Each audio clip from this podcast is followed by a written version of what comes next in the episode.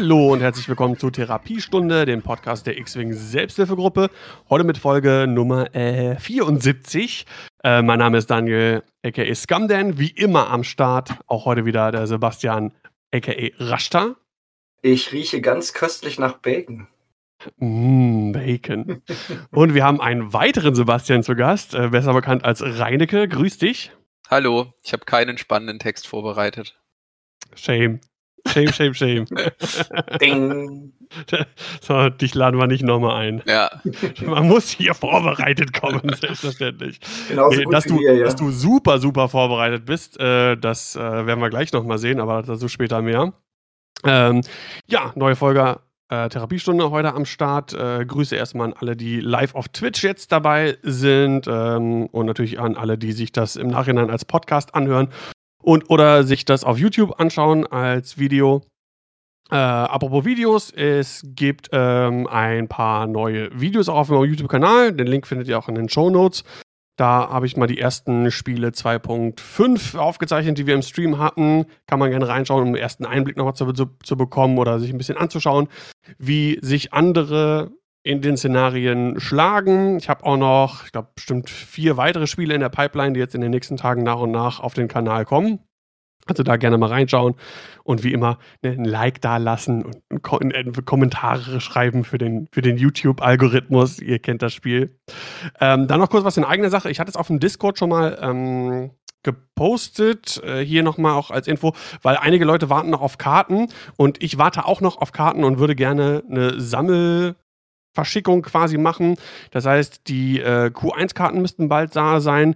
Dann äh, soll, ich hatte das vor, boah, das ist schon, glaube ich, fast zwei Jahre her. Da hatten wir mal die äh, Perceptive Copilot-Karte mit dem Mando und dem äh, Grogu auf dem, Schoß, die sehr, sehr gut angekommen ist. Und ich hatte damals schon mal gesagt, wenn irgendwann mal eine, eine Mandalorian-Karte kommt, dann mache ich die nochmal als, als Karte für die, für die Razor Crest-Piloten und äh, schicke die dann mit. Das heißt, die will ich auch noch fertig machen, die will ich dann auch mitschicken.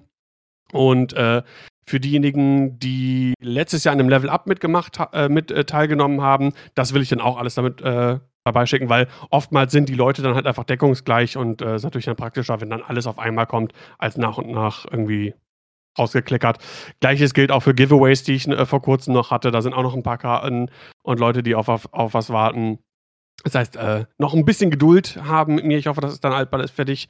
Und dann äh, kann ich mir einen Tag in den, in den Osterferien schnappen, wo ich mich äh, den, den halben Tag mit, den, mit dem Verschicken der Karten irgendwie beschäftigen kann. Aber das mache ich ja gerne. Ähm, ja, dann fangen wir erstmal an äh, mit dir, Reinecke. Für diejenigen, die dich nicht kennen, äh, vielleicht stellst du dich mal kurz vor. Ja, ich war hier schon mal, glaube ich, irgendwann. Ja, das warst du. Das war ich schon mal. Ja, äh, ich komme hier aus Aschaffenburg und spiele jetzt X-Wing seit 2015 oder 16.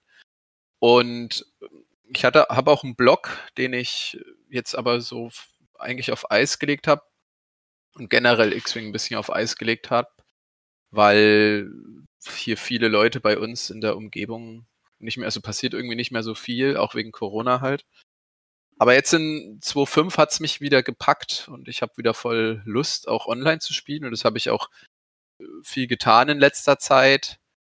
Ja, ähm, so ist eigentlich der aktuelle Stand bei mir. Äh, ich war eigentlich kurz davor auszusteigen, muss ich wirklich sagen, bei, bei X-Wing. Aber jetzt habe ich auf jeden Fall wieder Bock. Mal gucken, wie lang, aber ja, habe ich. Woran hat es gelegen, dass du äh, kurz davor warst aufzuhören? Ja, weil ich äh, online hat, hat mir überhaupt keinen Spaß mehr gemacht, die, die Schiffe da zu bewegen. Und hier, wie gesagt, ich habe hier noch ein, zwei Leute in der Nähe, mit mhm. denen man recht regelmäßig was machen kann. Aber ich bin halt jemand, ich, ich will das Spiel schon regelmäßig spielen und nicht mal alle paar Monate mal ein Ründchen. Dann sehe ich da irgendwie nicht so den Benefit für mich, irgendwie besser zu werden oder einfach, es erfüllt mich dann nicht mehr. Und dann habe ich ja. mir halt auch gedacht, boah, kannst du es eigentlich, kannst du es auch lassen, wenn, wenn nichts mehr passiert. Aber es ist auch wirklich Corona geschuldet, glaube ich, weil dadurch ganz viele Leute langsam so aufgehört haben, was zu machen. Das hatten wir ähm, letzte, vorletzte Folge, als wir den Gregor aka Loki waren zu Gast haben, Äh, der hatte ähnliches ja äh, berichtet, dadurch ne, auch Corona-bedingt und so weiter und so fort und dadurch, dass X-Wing in so einem Schwebezustand war zwischen 2.0 und 2.5, ähm, dass auch viele Leute irgendwie da abgewandert sind oder äh, ihren Fokus auf eins der anderen vielleicht vorherigen Nebenhobbys irgendwie gelegt haben oder sich noch ein anderes Hobby angeschafft haben ähm, und dadurch X-Wing so ein bisschen ja ins, ins äh, ja, so in den Hintergrund gerückt ist, ne? Ja, Aber jetzt bist du wieder wieder voll drin. Bist ja sehr, sehr, sehr äh, fleißig am Spielen und äh, ich weiß gar nicht, wie viele Spiele hast du jetzt schon gemacht, roundabout? Bestimmt 30, 40. 30. Ja, ja. ja. Ähm, als ich heute angekündigt habe, äh, wen wir zu Gast haben, auch äh, ein, ein Wort aus der Community kam, äh, der kompetenteste Gast, den man zurzeit haben kann. Sehr schön. Das würde ich, das würde ich das so. mache ich gleich kaputt. Ja. genau. Und ähm, gerade weil du so viel Erfahrung hast, ähm, ich habe jetzt so, glaube ich, ungefähr zwölf, zwölf oder dreizehn Spiele gemacht, also nicht annähernd so viele, aber zumindest denke ich mal genug, um ein erstes um, um erstmalig irgendwie einschätzen zu können, wie sich das mit dem Szenario verhält und äh, vielleicht so ein inneres, kleines, internes Ranking geschaffen, was die Szenarien angeht. Äh, der Rashad zumindest. Also ich weiß von mindestens einem Spiel, was er gemacht hat. Ja, das ist auch das einzige bisher geblieben. Mit Spätschicht und sonstigen Singen bin ich zu nichts gekommen. Genau, also ich meine, äh, Rashad, du warst ja eh nie ein, ein TTS-Spieler, so nee, wirklich. Gar nicht, also, ich brauche das Haptische. Ähm, ja, also ich bin, ich bin froh, dass wir ja. es haben. Es ist ein ganz guter äh, Ersatz und ähm, habe ich beim letzten Mal schon gesagt, also ich habe so viel gespielt wie, wie lange nicht mehr. Also auch zu 2.0 Zeiten habe ich ja wenig TTS gespielt, so selber eigentlich und jetzt doch schon relativ viel. Ähm, nach einer ersten großen Euphorie, sag ich mal, was Listenbauen anging und Austesten und so, ähm, erfolgte dann aber auch so ein bisschen Ernüchterung hatte ich beim letzten Mal auch schon angesprochen. Wir haben auch schon ein bisschen Kritikpunkte geäußert an dem 2.5-System. Äh, das wollen wir heute ein bisschen vielleicht nochmal genauer definieren, wenn wir auf die Szenarien eingehen, ganz kurz. Äh, und dann wollen wir natürlich auf die Adepticon gucken. Das ist ähm, das erste große Turnier in 2.5, was ähm, gestern der Tag 1 lief, der Swiss. Und äh, heute ab, ich glaube, ca. 15.30 Uhr wieder deutscher Zeit äh, dann der Cut losgeht. Ja. Ähm, und da lässt sich schon, zumindest was die Listen angeht und eine erste Meta, sage ich mal, doch schon ein relativ eindeutiges Bild zeichnen, aber dazu später mehr. Ähm, für diejenigen, die das nicht mehr so auf dem Schirm haben, nochmal kurz, gehen wir kurz nochmal auf die Szenarien ein. Also, wir haben ja vier Szenarien in X-Wing 2.5 und ähm, das erste ist Assault of the Satellite Array. Wie bei allen anderen wird auch erst, gibt es erstmal ein zentrales Objective in der Mitte, dann äh, werden abwechselnd vier weitere Objectives gelegt. Hier erzielt man Punkte, indem man ähm, mehr Schiffe in Reichweite 0 bis 1 zum Objective hat als der Gegner. Dann kriegt man am Ende der Runde entsprechend für jedes Objective, was man so, äh, ich sag mal, eingenommen hat, räumlich äh, einen, einen Siegpunkt. Das zweite ist Chance Engagement. Es gibt nur ein Objective und da gibt es auch nur einen Punkt für, wenn man der einzige Spieler ist, der ein Schiff äh, oder mehrere Schiffe in Reichweite 0 bis 2 zum Objective hat. Das kommt so gut wie nie vor. Also ist eigentlich eher das klassische Dogfight, wie man es aus 2.0 kennt. Dann haben wir die Salvage Mission. Da muss man die fünf Objectives, äh, nochmal zur, zur Wiederholung, die werden alle auch immer gleich aufgelegt. Also die, die Regeln für das Platzieren der Objectives sind immer gleich. Ne? Ähm, da braucht man eine Aktion für, dann sammelt man das ein, dann wird das, äh, das sogenannte Crate oder, oder, oder Cache heißt es, glaube ich, ähm, wird dann auf die Schiffskarte gelegt und äh, am Ende der Runde wird geguckt, wie viele Schiffe auf deiner Seite tragen ein solches Objective und dementsprechend kriegt man Punkte. Und last but not least haben wir dann Scramble the Transmissions. Da muss man auch mit Hilfe äh, mit, einer Aktion das Objective einnehmen. Das bleibt aber auf dem Spielfeld. Das wird dann nur markiert, welchem Spieler das gehört. Ähm, und am Ende der Runde wird auch geguckt, wer äh, wie viel Objective eingenommen, ein, eingenommen hat und äh, kriegt entsprechend Punkte. Das Spannende hierbei ist, man kann dem Gegner die quasi klauen. Also wenn man mit einer höheren Initiative nach dem Gegner zum Objective äh, fliegt, kann man äh, mit einer Aktion sich versuchen, das zurückzuholen. Ähm, man muss dann einen Würfel würfen. Bei einer Leerseite wird das wieder neutral. Bei allen anderen Würfelergebnissen kriegt man das äh, für sich, dann hat man das quasi geklaut. Das sind die vier Szenarien. Ähm, Reineke, an dich erstmal die erste Frage. Welches dieser Szenarien hast du denn äh, erstmal am häufigsten gespielt? So rein zahlenmäßig. Was würdest du sagen? Oh. Oder gibt es da gar, gar, nicht, gar nichts, was du sagst? Was, oder am wenigsten? Vielleicht gibt es ja eins von beiden. Mm, also am wenigsten das, das Klassische mit diesem Chance Engagement. Ja, ist bei mir also, auch so. Wo das eine Ding in der Mitte liegt. Das habe ich definitiv ja. am wenigsten gespielt. Die anderen, würde ich sagen, halten sich die Waage. Mhm.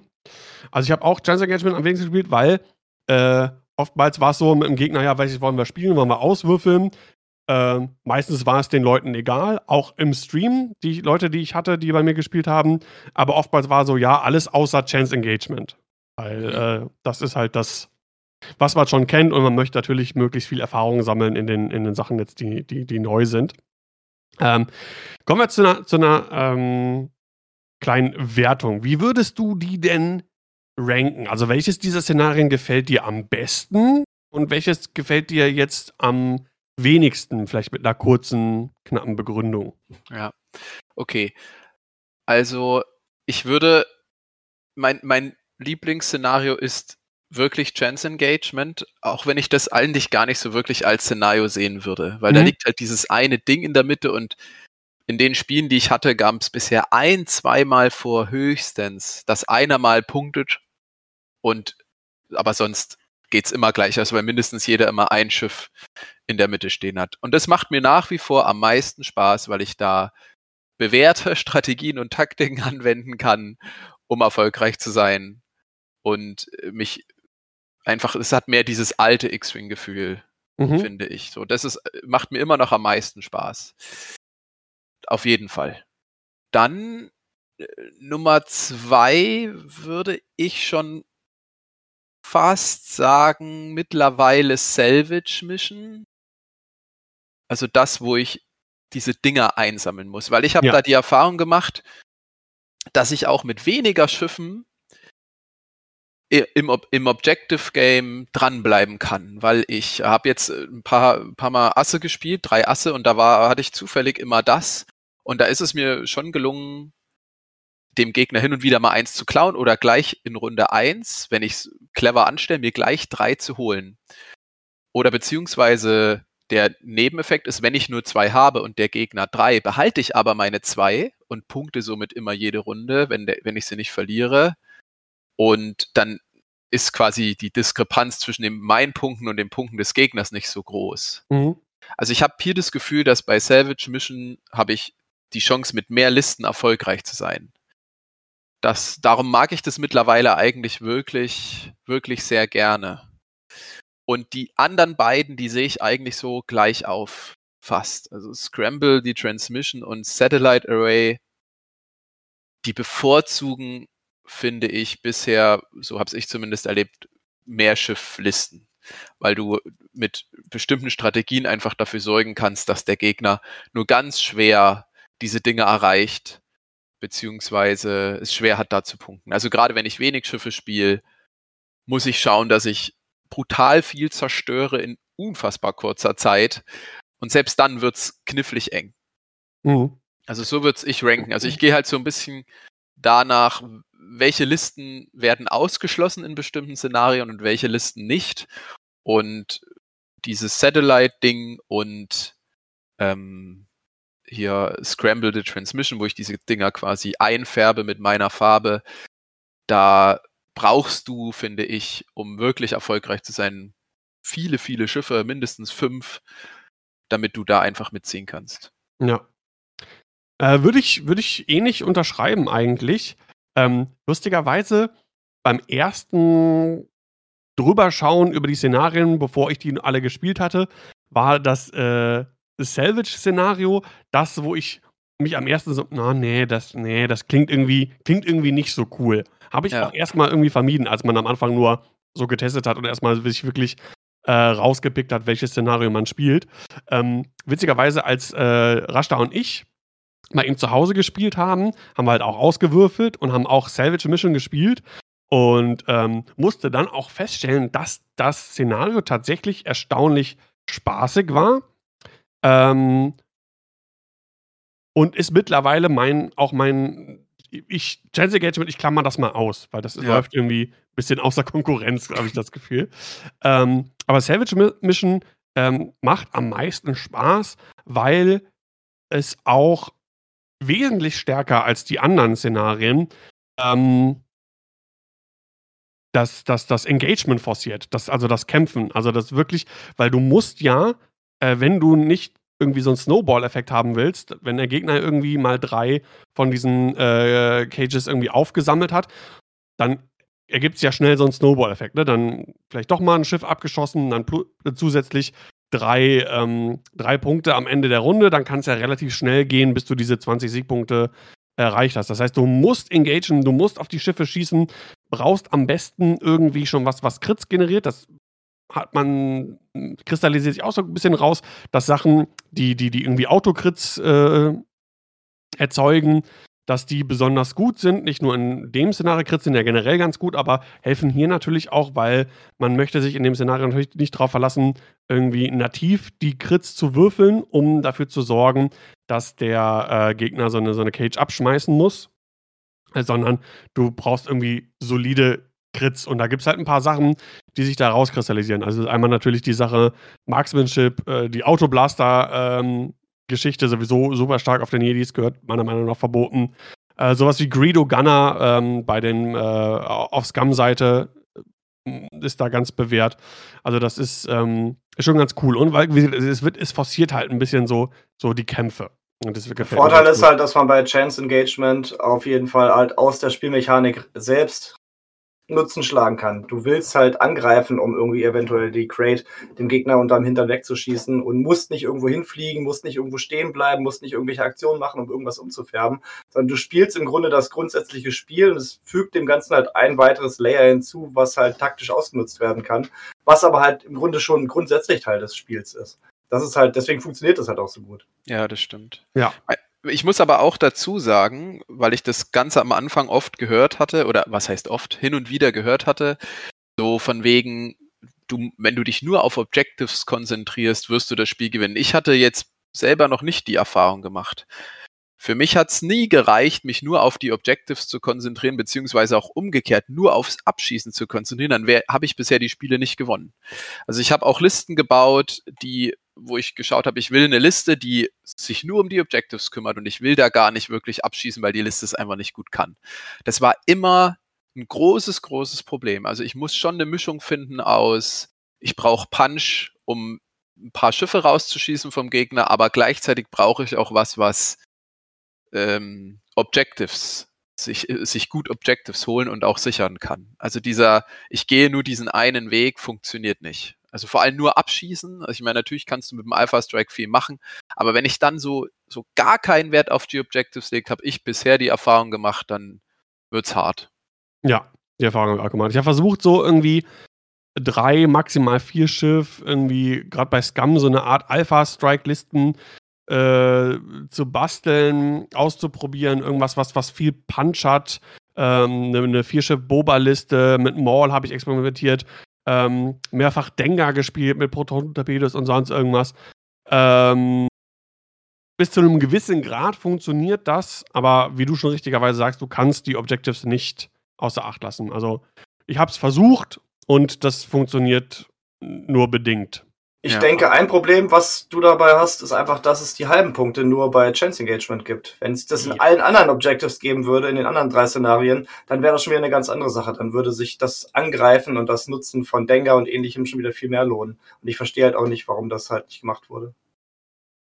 Ja, es gab schon, ich weiß gar nicht mehr, wo es war, es gab schon immer mal Situationen in den Spielen, die ich hatte, wo ich mir gedacht habe, ja, okay, macht schon Sinn, dass es keine halbe Punkte gibt. Ähm, was dafür spricht, dass es keine halben Punkte gibt, ist zum Beispiel der Anreiz, eventuell große, teurere Schiffe oder weniger teurere Schiffe zu spielen, die schwer abzuschießen sind, weil man da halt keine halben Punkte für kriegt. Ne? Also das spricht dann dafür, dass es keine halben Punkte gibt, weil das wäre dann, glaube ich, vielleicht sogar noch schwieriger. Ähm, aber es ja, müsste man halt ausprobieren. Das wäre so, so ein Für und Wider. Also ich sehe den Punkt, den du gerade gesagt hast, Rashta. Ähm, aber ich sehe halt auch den, den Punkt, warum es da keine halben Punkte gibt. Insgesamt, ähm, also ich, ich verstehe die Überlegung dahinter, sagen wir mal so. Äh, insgesamt denke ich aber trotzdem, würde ich dir recht geben, ich glaube, es würde den äh, Szenarien gut tun, dass es da auch halbe Punkte gibt. Weil ich glaube, der, der, ähm, das Für ist da größer als das Wider. Aber ja. Äh, das ist auch wieder nur eine, Vermutung. Ne? Auch das müsste man wieder testen, äh, ausprobieren, gucken, Feedback und so weiter und so fort. Ich meine, den Szenarien würde generell äh, ein bisschen eine Änderung an den Objectives gut tun. So ist jetzt mein Eindruck, weil mhm. ich immer noch denke, dass nach den Spielen, die ich gemacht habe, dass die, dass der Fokus auf den Objectives zu groß ist.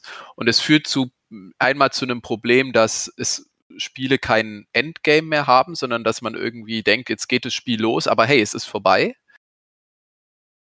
Das ist was, was mich irgendwie immer stört. Ich, ich habe kein Endgame mehr, weil die, weil du so schnell ge gepunktet wird, dass es vorbei ist dann was eine andere Sache, die mich stört, weil es so viele Punkte für die Objectives gibt, ist, dass du ab einem bestimmten Punkt nicht mehr weiterspielen brauchst und einfach sagst, es ist einfach hier vorbei, wo man normalerweise sagt, man hätte noch eine Chance. Das hat man auch gestern im, im Stream auf der Adepticon mal gesehen, wo dann gesagt wurde, nee, jetzt hören wir hier einfach auf. Es ist, ist egal, ist rum. Ja.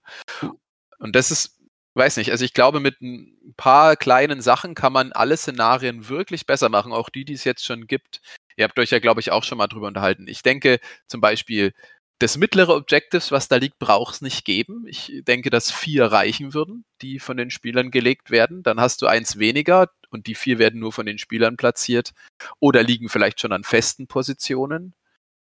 Das wäre was, äh, finde ich, wo man drüber nachdenken könnte, um da einfach die, den, den Fokus von den Objectives ein bisschen wegzuziehen.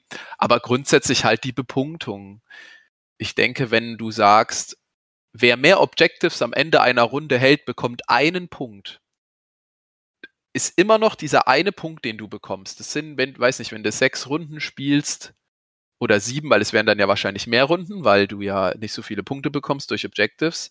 Diese, diese, dieser eine Punkt kann immer noch einen Unterschied machen. Du kannst ja. nicht sagen, ich ignoriere das jetzt einfach oder kümmere mich nicht drum. Und ich denke, ab dem Zeitpunkt, wenn du es so machst, hast du ein besseres Spiel. Bin ich mir hundertprozentig sicher, weil dieser, ich hatte viel mehr unbefriedigendere Spiele, auch unbefriedigendere Siege, wie ich jemals in 2.0 hatte. Das ist wirklich so. Ich habe einige Spiele gewonnen und habe gedacht, nee, das ist ein Scheißsieg. ich will jetzt so nicht gewinnen. Ja, dass ich jetzt kriege ich hier noch meine vier Punkte durch die Objectives, habe aber jetzt irgendwie gar nicht mehr groß dafür abgeschossen, sondern war halt einfach an den Objectives dran, obwohl wie das Spiel gerade steht, könnte sich das eigentlich noch anders entwickeln.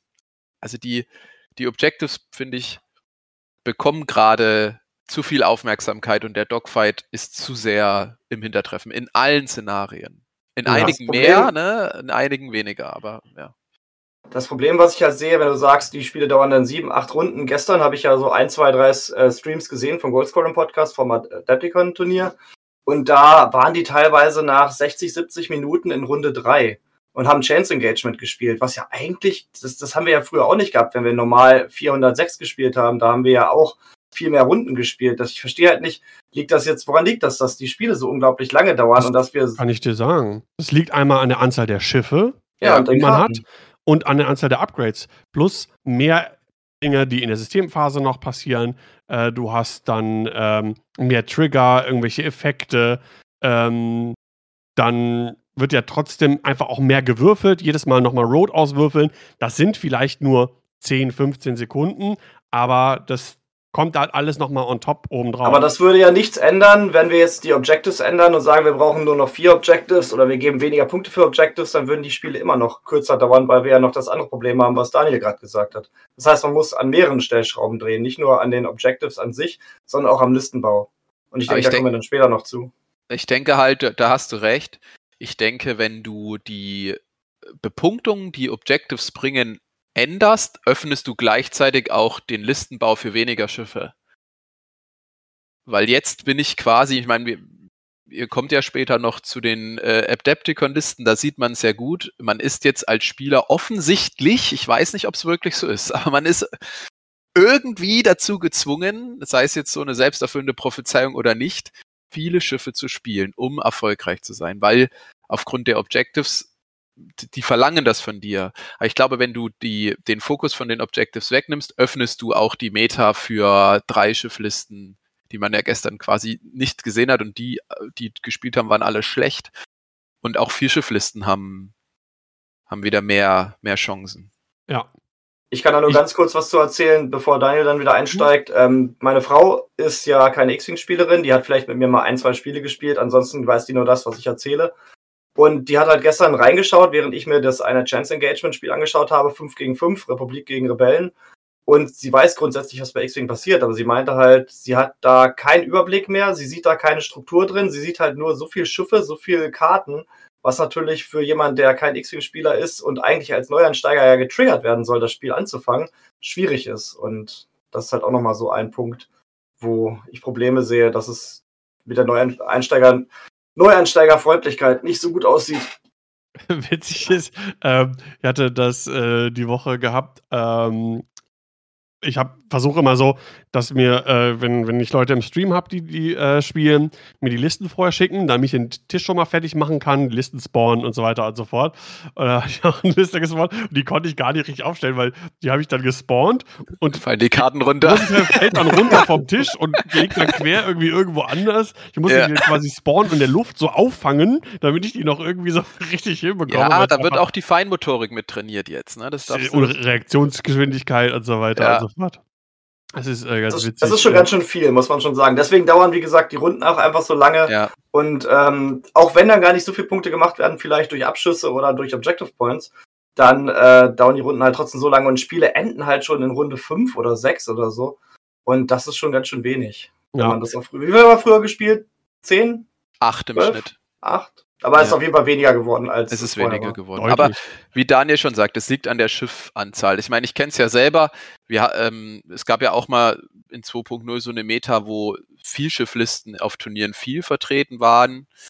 Und Im wenn ich irgendwie, waren, ja, irgendwie sowas. So, ne? Und wenn ich dann halt mit Guri Fan äh, da anrücke, weiß ich, okay, ich habe fünf Runden, wird das Spiel hier dauern. Also ich habe irgendwie fünf Runden, wo ich schauen muss, dass niemand von meinen Leuten halb geht. Und ich muss ein, ein Schiff abschießen.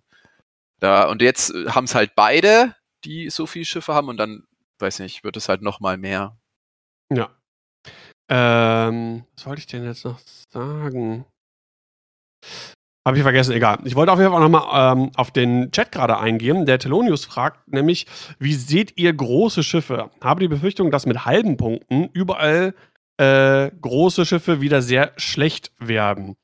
Ähm, ich glaube, momentan sind große Schiffe jetzt auch noch nicht so gut. Also, ja. ähm, ich habe es ja ein bisschen auch ausprobiert. Ähm, ich sehe Potenzial eventuell bei, bei Maul, also bei, bei der Gauntlet generell, auch bei den günstigeren, weil es ein sehr gutes Chassis ist mit äh, einem guten Rad, äh, viele Höhenpunkte hinter zwei Verteidigungswürfeln, mhm. teilweise mit, mit Force sogar. Ähm, die, die waren ja bei der Adepticon genauso wie Razor Crest noch nicht zugelassen, weil die Verfügbarkeit gerade in den USA noch nicht irgendwie gewährleistet ist. Ähm, also meine Erfahrung ist, ich habe zwar auch mal gewonnen, wo ich große Schiffe mit drin hatte, habe mir aber immer danach die Frage gestellt, hm, hätte ich für, hätte ja. ich mit, mit, mit, mit, dem, mit denselben Punkten, die jetzt so ein so ein, sagen wir mal, zum Beispiel Maul im Gauntlet oder ähm, eine Ausnahme sehe ich bei zum Beispiel bei Manaroo für vier Punkte, da, also auf Scum-Seite, da kannst du generell nicht viel falsch machen, ähm, aber Scum hat ganz andere Probleme momentan. Ähm, aber du, dass du denkst, ey, für, du kriegst zwei äh, Viererschiffe oder ein Vierer- und ein Dreierschiff rein, da fährst du in der Regel besser mit. Ja, effizienter, besser, sehe ich auch so. Ähm, man, man kann auch in der Adepticon äh, haben generell sind wenig große Schiffe überhaupt angetreten mhm. und nur ein einziges großes Schiff ist in Cut und das ist äh, ein Chewie von den Rebellen. sonst nichts. Und ich, ich finde, ich bin da auch, was das angeht, mit den halben Punkten in den Szenarien, finde ich gut, dass es die nicht gibt im Moment, weil du dann zumindest den Assen eine kleine Chance hast. Weil ich kann jetzt nämlich meinen Ass super aggressiv spielen. Ja, die sind, in der Regel haben die viele Hitpoints und gehen nicht gleich halb, wenn ich jetzt mir noch Gedanken machen müsste, dass mir mein One-Drag auf halb geht oder mein Kylo und der Gegner dann wieder hier vier Punkte bekommt, mhm. dann kann ich, brauche ich gar nicht anfangen damit. So null. So habe ich jetzt zumindest die Chance, ja, dann ist er jetzt halt auf halb, ist mir egal.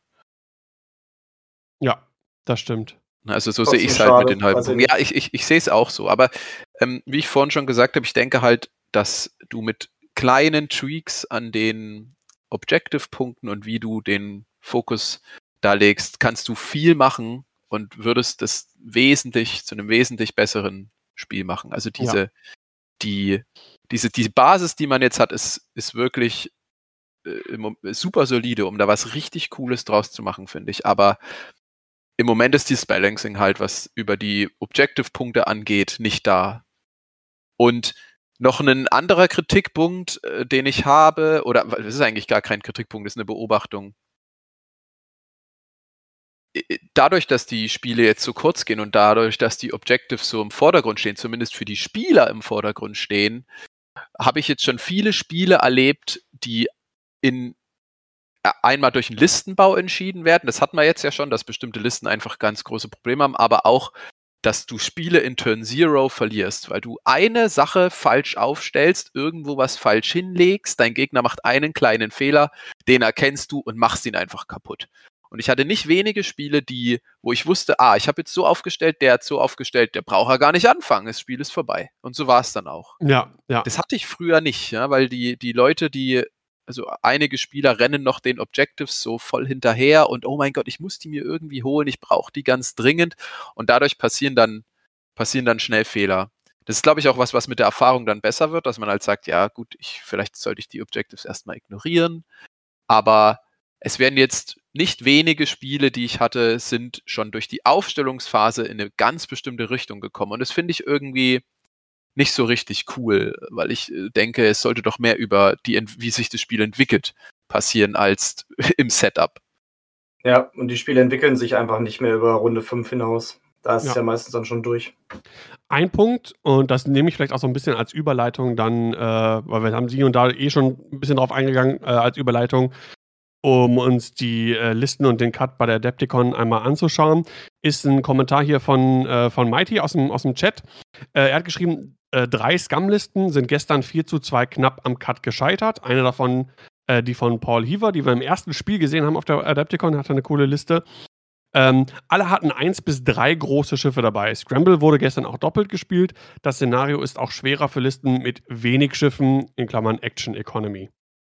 Also bei all dem, was wir auch jetzt gleich sagen zu den Listen ähm, und unser Fazit und der ersten, ich nenne es mal in Anführungszeichen, Meta-Analyse, äh, darf man nie vergessen, es ist das erste Turnier, es ist jetzt nur ein Turnier, äh, plus die Erfahrung, die wir halt auch gemacht haben mit, un mit unseren Spielen äh, bis jetzt, ähm, dass da durchaus noch Bewegung drin ist. Und ähm, dass man vielleicht anders sehen würde, wenn, wenn diese drei Scum-Listen zum Beispiel jetzt äh, einen Sieg mehr errungen hätten und die wären alle drei im Cut gelandet. Vielleicht würde man dann sagen, ach, Sie, seht ihr, ne, ist doch möglich und so. Ähm, das, das, das muss man auf jeden Fall im Hinterkopf behalten. Nichtsdestotrotz ist eine gewisse Tendenz erkennbar und ja. die gilt es ein bisschen zu beleuchten und äh, darauf einzugehen. Ähm, und ich hatte das ja auch schon im letzten Podcast, habe ich angesprochen, dass Gold Squadron Podcast ja direkt mit äh, äh AMG in Kontakt steht und denen auch die ganzen Listen und so weiter und so fort schickt und die ganzen äh, äh Statistiken und man wird halt sehen, wie äh, änderungswillig AMG dann ist. Ja. Ob, ob sie ja. schnell oder viel oder wenig ändern oder gar nichts und vielleicht erst noch mal ein paar andere Turniere abwarten. Aber es läuft auf jeden Fall, dass die Turnierorganisatoren jetzt an AMG das weiterleiten, was halt passiert ist. Und dann wird man halt sehen, ob das das ist, was AMG sehen will. Fünf Schifflisten, die halt das Turnier dominieren ja. und große Schiffe, die nicht gespielt werden, oder ob sie da was ändern werden. Ja, damit steht und fällt auch das kompetitive Spiel, denke ich. Wenn die jetzt, ja. wenn da jetzt nichts passiert im nächsten halben Jahr oder was der Geier ja, dann ist es, also dann kann ich mir vorstellen, dass das die kompetitive Szene wirklich, wirklich Probleme hat. Also vor allem in Deutschland, denke ich, wenn sie das nicht schon eh hat. Ähm, aber wenn da jetzt nichts passiert und auch äh, gesagt wird, die Szenarien stehen jetzt so in Stein gemeißelt, das ist unser Ding, dann hast du ja einen X-Wing 1.0 gegen Ende. Was niemand mehr mochte. Nee. Ja. Aber ich, ich habe halt wirklich die Hoffnung, ja, auch wenn man viel gelesen hat, was der Hoffnung widerspricht, ja, das muss man leider auch dazu sagen, dass die das machen, dass die sagen, okay, ja, wir haben jetzt gesehen, dass äh, dieses und jenes zu gut ist oder dass äh, bestimmte Spielstile forciert werden, dass die dann das Öffnen ändern. Ja. Ja. Ähm, ich hatte es in einem der vorherigen Folgen schon mal gesagt.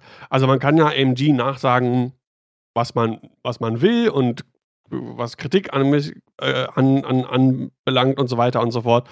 Ähm, aber zumindest hat sich gezeigt, dass AMG sich nicht scheut, Dinge drastisch zu ändern. Ähm, jetzt ist dadurch die Frage, ob sie dann auch, oder ist zumindest auch meine Hoffnung, dass sie durchaus auch äh, hoffentlich in der Lage sein werden, äh, das Feedback zu nehmen, das zu betrachten und auch die Dinge, die sie selber ins Spiel gebracht haben, wieder drastisch oder du hast eben schon gesagt, so viel drastische Änderungen braucht man gar nicht. Das sind einfach kleine, kleine Stellschrauben, meiner Meinung nach auch, ja. äh, die es benötigt, um, um hier wirklich ein ähm, gut gebalancedes Spiel draus zu machen. Es sind mehrere also Stellschrauben, die, aber. Was die Objectives ja. angeht, was den Listenbau angeht, da sehe ich schon, dass da gerade an dem Punkt noch einiges geändert werden muss. Ja, ich denke, dass, aber Punkte-Updates gibt es so, so, oder so. Ich meine, das hatten wir in 2.0, das hatten wir in 1.0. Ich sage nur sechs Nantex. Ähm, Boba, der super dominant war eine ganze Zeit lang und so weiter und so fort. Ähm, also, ne, das, das, das, das hatten wir auch. Da bin ich ganz zuversichtlich, dass sich das auch wieder irgendwie wieder ein bisschen in die richtige Richtung schiebt. Ja. Ähm, ja. Ähm, ja, Reineke, du äh, erstmal vielen, vielen, vielen Dank dafür und äh, einen großen Kuss an dich für äh, deine Zusammenstellung. Äh, Gibt es bei uns auf dem Discord als, als PDF äh, zum Download. Ähm, und zwar hast du dir die Mühe gemacht und dir mal den Cut ein bisschen genauer angeschaut und äh, ein bisschen Statistik, hier auch schön mit Diagrammen äh, zusammengestellt, was uns hilft, ein bisschen hier die, die ähm, Listen und die Fraktionen und so weiter und so fort ein bisschen genauer anzuschauen. Ähm, in einem kleinen Adepticon Breakdown nach Tag 1. Ähm, ja, fangen wir mal mit so ein bisschen Zahlen, Daten, Fakten an. Also wir haben, oder warte mal, ich überlasse dir die. Du bist der Gast, du hast das zusammengestellt, also dann äh, darfst du das gerne auch tun. Ja, das ist der Zeitumstellung geschuldet, ja, glaube ich, dass das passiert ist. Ich war irgendwie früh wach, dachte, es sei später und dann ist niemand aufgestanden außer ich. Dann dachte ich, komm, machst du das mal. Also ja, ich habe mich hat's jetzt wirklich brennend interessiert, was gespielt wurde, weil ich die Hoffnung hatte, dass nicht das eintritt, was wir alle dachten. Dass das eintritt, nämlich ähm, vor allen Listen mit fünf Schiffen und mehr und viel Rebellen und Republik. Das war meine, das, das dachte ich, dass das äh, passiert und habe es gehofft, dass es nicht passiert, aber am Ende ist es jetzt halt passiert. Also ich habe mal so ein bisschen zusammengeschrieben. Es gab jetzt 192 Spieler oder so aber nicht alle hatten eine Liste eingereicht. Also es haben, sind Leute gedroppt, weil sie es irgendwie nicht mehr geschafft haben, aber irgendwie sind 192 Spieler registriert. Ja, ich glaube 188 waren es de facto am Ende tatsächlich. Ja, irgendwie so. Und man kann jetzt halt schon gut sehen im Faction Breakdown, der ja immer so ein bisschen zeigt, was die Spieler denken, was gerade sehr gut funktioniert, dass über 50 Prozent aller Listen stellt die Republik und die Rebellen und das habe ich auch. Fast drei Viertel, ne? also irgendwie so zwei Drittel sind es. Ja, genau, 100 von 180, also 102 von 180 oder wie.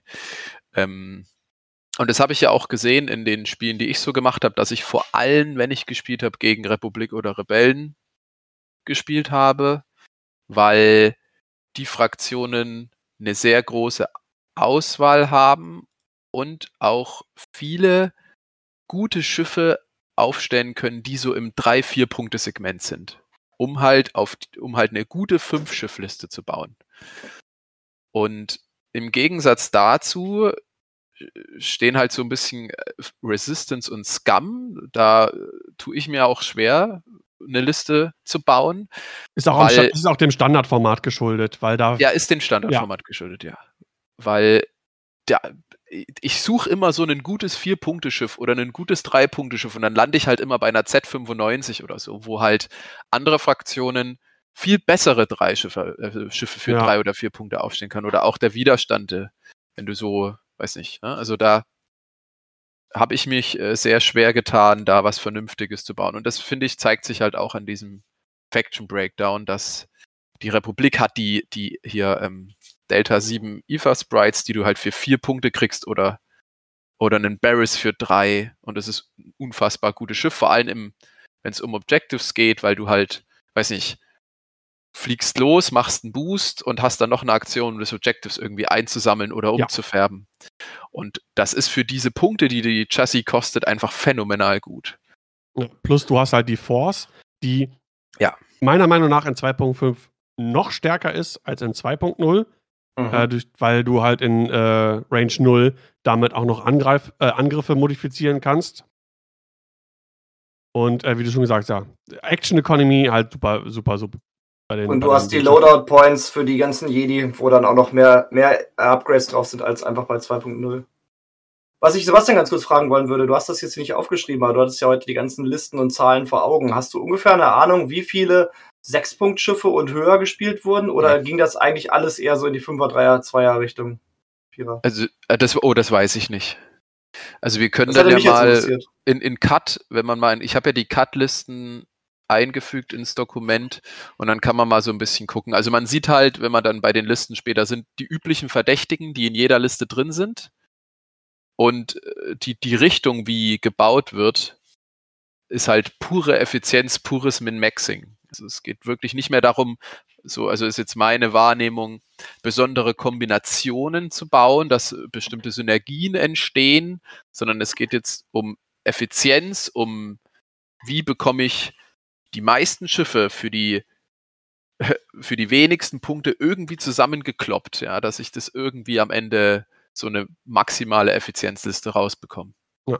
Der wenn die bisschen Synergien haben, dann ganz gut. Ja, der Backfire im Chat hat gerade geschrieben, äh, nur drei Schiffe über sechs Punkte im Cut. Ein Anakin, ein Luke und ein Chewbacca. Danke, Kevin. Ja, super. Bester Mann. Also ich habe auch mal, ein paar Schiffe interessieren mich ja immer sehr. Also zum Beispiel einen Kylo im Silencer, der wurde, glaube ich, nur zwei oder dreimal im ganzen Turnier gespielt. Und das ist absolut verrückt. Das war ja, mein, nach wie vor ist sicherlich mit das beste Schiff im Spiel. Auch wenn er jetzt, jetzt kostet er acht. Aber da sieht man halt schon, wohin die Reise geht. Dass man jetzt selbst zu einem Kylo sagt, nope. Und den kannst du ja auch noch mit vier Schiffen spielen. Ja.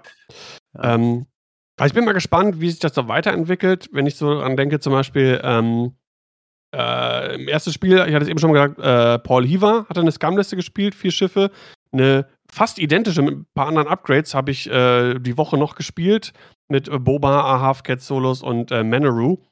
Und äh, Boba kostet halt 10 Punkte. Ja. Hat, aber der hat ein krasses Loadout, du kannst halt super viele Punkte draufpacken das beste Chassis im Game immer noch die Firespray, meiner Meinung nach. Du kannst Moore noch mit draufpacken als Crew Carrier. Ähm, und auch mit 4-2, glaube ich, dann am Ende auch äh, knapp am Cut gescheitert. Ähm, also da, also den Boba würde ich, glaube ich, ein bisschen nochmal ausprobieren wollen. Und ich glaube, wenn den vielleicht ein bisschen mehr Leute auch spielen, dann kann man den vielleicht auch ein bisschen mehr noch im Cut sehen. Aber der hat auch das Problem, dass der braucht halt noch irgendwie andere Buddies an der Seite die ja. irgendwie effizient, äh, effizient was tun können. Sehe ich auch so. Also vielleicht Problem ist auch ein bisschen, dass die, ganz kurz, das Problem ja. von Boba ist das Problem, dass die Schiffe sich jetzt auch mehr aufteilen. Da sie ja mehr durch die Gegend fliegen, um Objectives aufzusammeln und ähnliches, fliegen sie nicht mehr so eng im Schwarm, wie es halt bei 2.0 Zeiten war, teilweise. Ja, ich meine, das hilft natürlich Boba auch. Ähm, meistens brauchst du nicht mehr als einen Würfel zum Rerollen, wenn du auch noch die Force hast oder eventuell noch einen Fokus, irgendwas. Äh, hilft natürlich, dass das Boba nicht so krass fokussiert wird, um den schnell irgendwie runterzuschießen. Äh, für, die, für die zehn saftigen Punkte, um die zu bekommen. Ähm, aber ja, es ist, boah, es ist natürlich auch irgendwie ein bisschen risky, so teure Schiffe zu spielen, denn viele Schiffe werden im Laufe der, einer Partie, und das hat auch, haben auch die Streams gestern gezeigt und auch die Spiele, die wir bis jetzt gemacht haben, es werden eh nicht viele Schiffe abgeschossen. Also du verlierst mhm. im Laufe einer Partie bei im Schnitt fünf Schiffen, die du hast in der Liste, eins, vielleicht zwei. Zwei, ja. In der Regel so zwei Schiffe. Ja. Und ähm, wenn du natürlich auf, auf, auf Engagement gehst und auf Abschuss, dann suchst du dir natürlich die teuren Schiffe raus. Ähm, und wenn du erstmal so ein teures Schiff abgeschossen hast, erinnere dich an unser Spielraster, ne, dann geht das Ganze sehr schnell. Ne? Dein Po kostet. Deswegen hatte ich gefragt nach den 6 Plus Schiffen, weil ich habe das ja gemerkt, äh, Daniel und ich, wir hatten gespielt. Ich hatte, wie gesagt, lange nicht gespielt, habe meinen äh, Po extrem schlecht gestellt, dann ist er in Runde 2 gestorben. Ich war sechs Punkte zurück. Und dann ist es so schwer wieder aufzuholen. Also das war schon nicht so einfach. Deswegen war es für mich interessant, wie viele Leute überhaupt sich diese äh, Punkteburgen aufgestellt haben.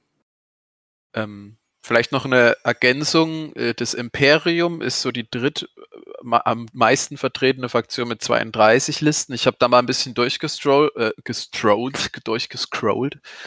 Disciplined. Ja, was genau, was da mhm. so gern gesehen ist. Und das Imperium hat einfach den Vorteil, dass sie auch sehr effiziente, günstige Schiffe aufstellen können. Die haben die Obsidian TIE Fighter, also der generische TIE Fighter, der nur zwei kostet, den du einfach auch reinspammen kannst. Und die haben sehr günstige Interceptoren, die, die kleinen, und die können alle Discipline nehmen. Das ist diese Karte, dass wenn ein befreundetes Schiff stirbt, was auch diszipliniert hat oder ähm, einzigartig ist, dann dürfen alle Schiffe einen Target-Lock machen oder eine Fassrolle. Und in Masse ist das natürlich mega stark. Wenn dann deine kleinen Schiffe auf Indie 1 alle nochmal einen Lock bekommen, vielleicht nochmal boosten können daraus, ja, oder so. Weil die können ja auch äh, doppelte Aktionen machen, wenn sie keine Sensitive Controls haben. Und das hat man halt viel gesehen beim Imperium. Und deswegen glaube ich auch, dass Imperium so viel gespielt wurde, weil die auch sehr gute, effizient, effiziente Listen bauen können mit vielen Schiffen. Ich glaube, von den drei Großen ist das Imperium auch die einzige Fraktion, die generische Schiffe aufstellt, oder? Bei Rebellenrepublik habe ich nicht eins gesehen. Ah, stimmt, das ist auch eine interessante, ja, interessante stimmt. Beobachtung. Ja.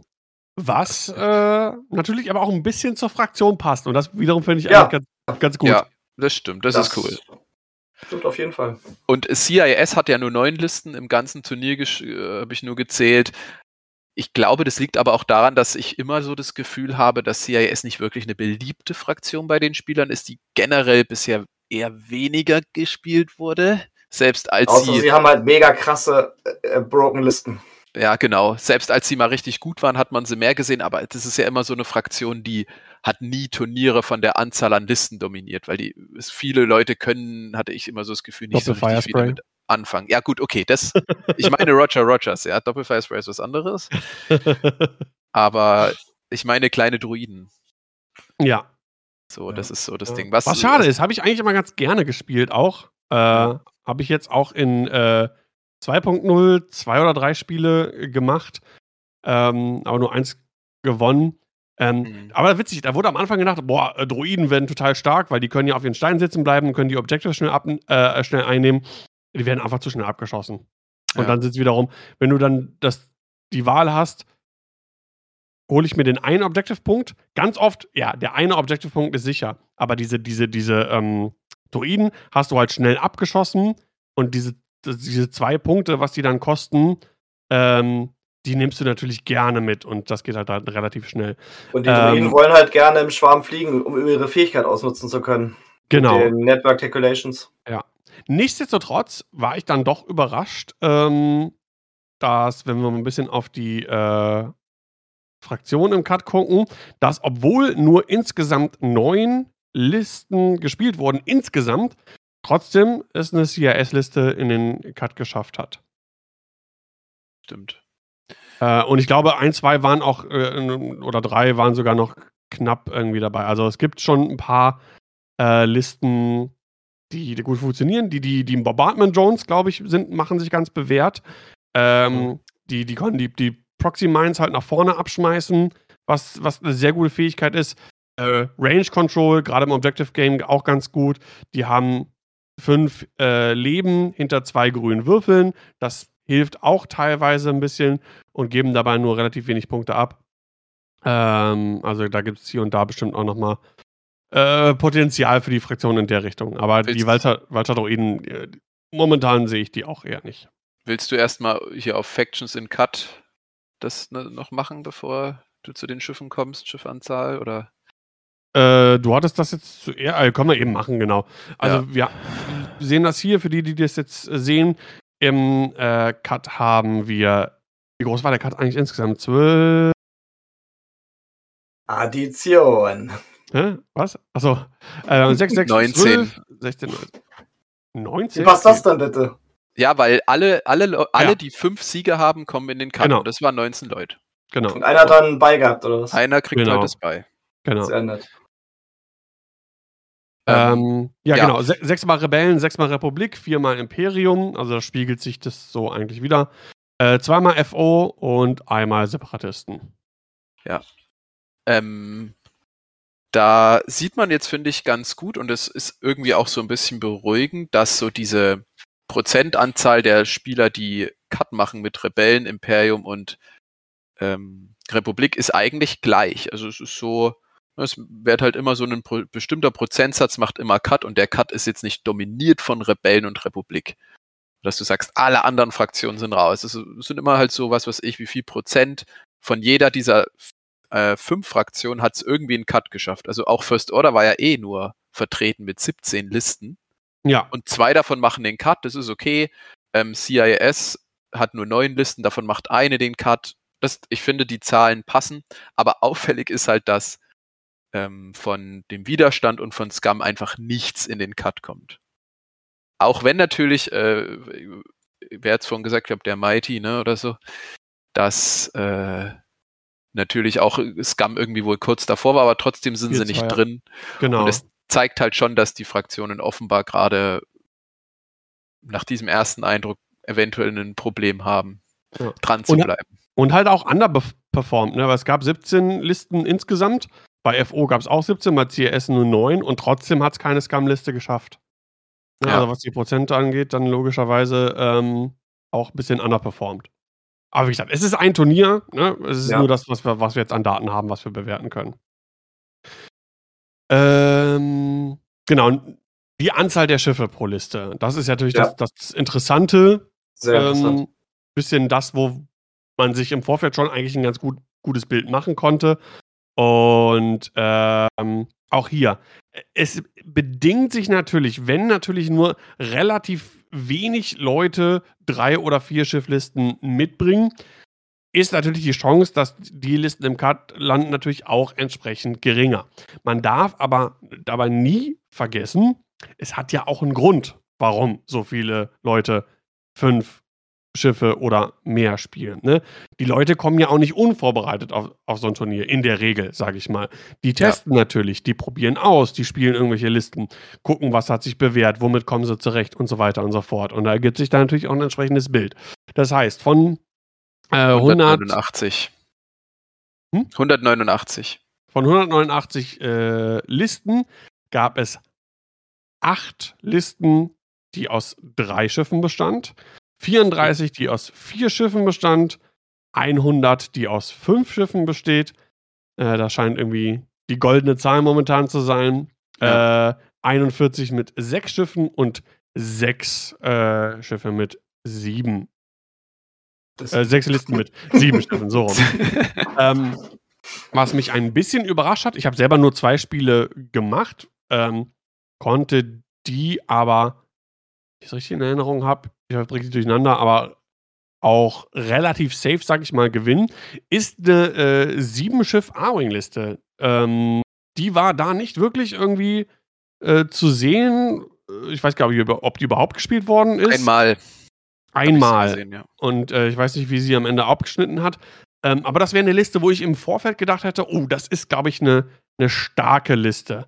Ähm, entweder vielleicht einfach nicht, weil so viele Leute vielleicht keine 7 A-Wings haben oder äh, weil, weil vielleicht ist es auch das Problem. Vielleicht ist das Problem, der, was wir schon öfters mal angesprochen haben, dieser äh, Wechsel zwischen digital und analogem X-Wing. Du kannst 7 A-Wings relativ gut spielen bei TTS, wo dir alles abgenommen wird, was Bewegen und äh, Bumpen und so angeht. Wenn du das in echt spielst, dauert das ewig lange. Und wenn du dann mit deinen 7 A-Wings so drei Runden schaffst, reicht es vielleicht nicht. Ja. Hm, möglich, möglich. Ja, aber, aber wie gesagt, fünf Schiffe, das scheint hier ähm, das Ding zu sein. Ich glaube, das ist für alle Szenarien auch wirklich eine ähm, ne, ne, ne, ne gute Balance.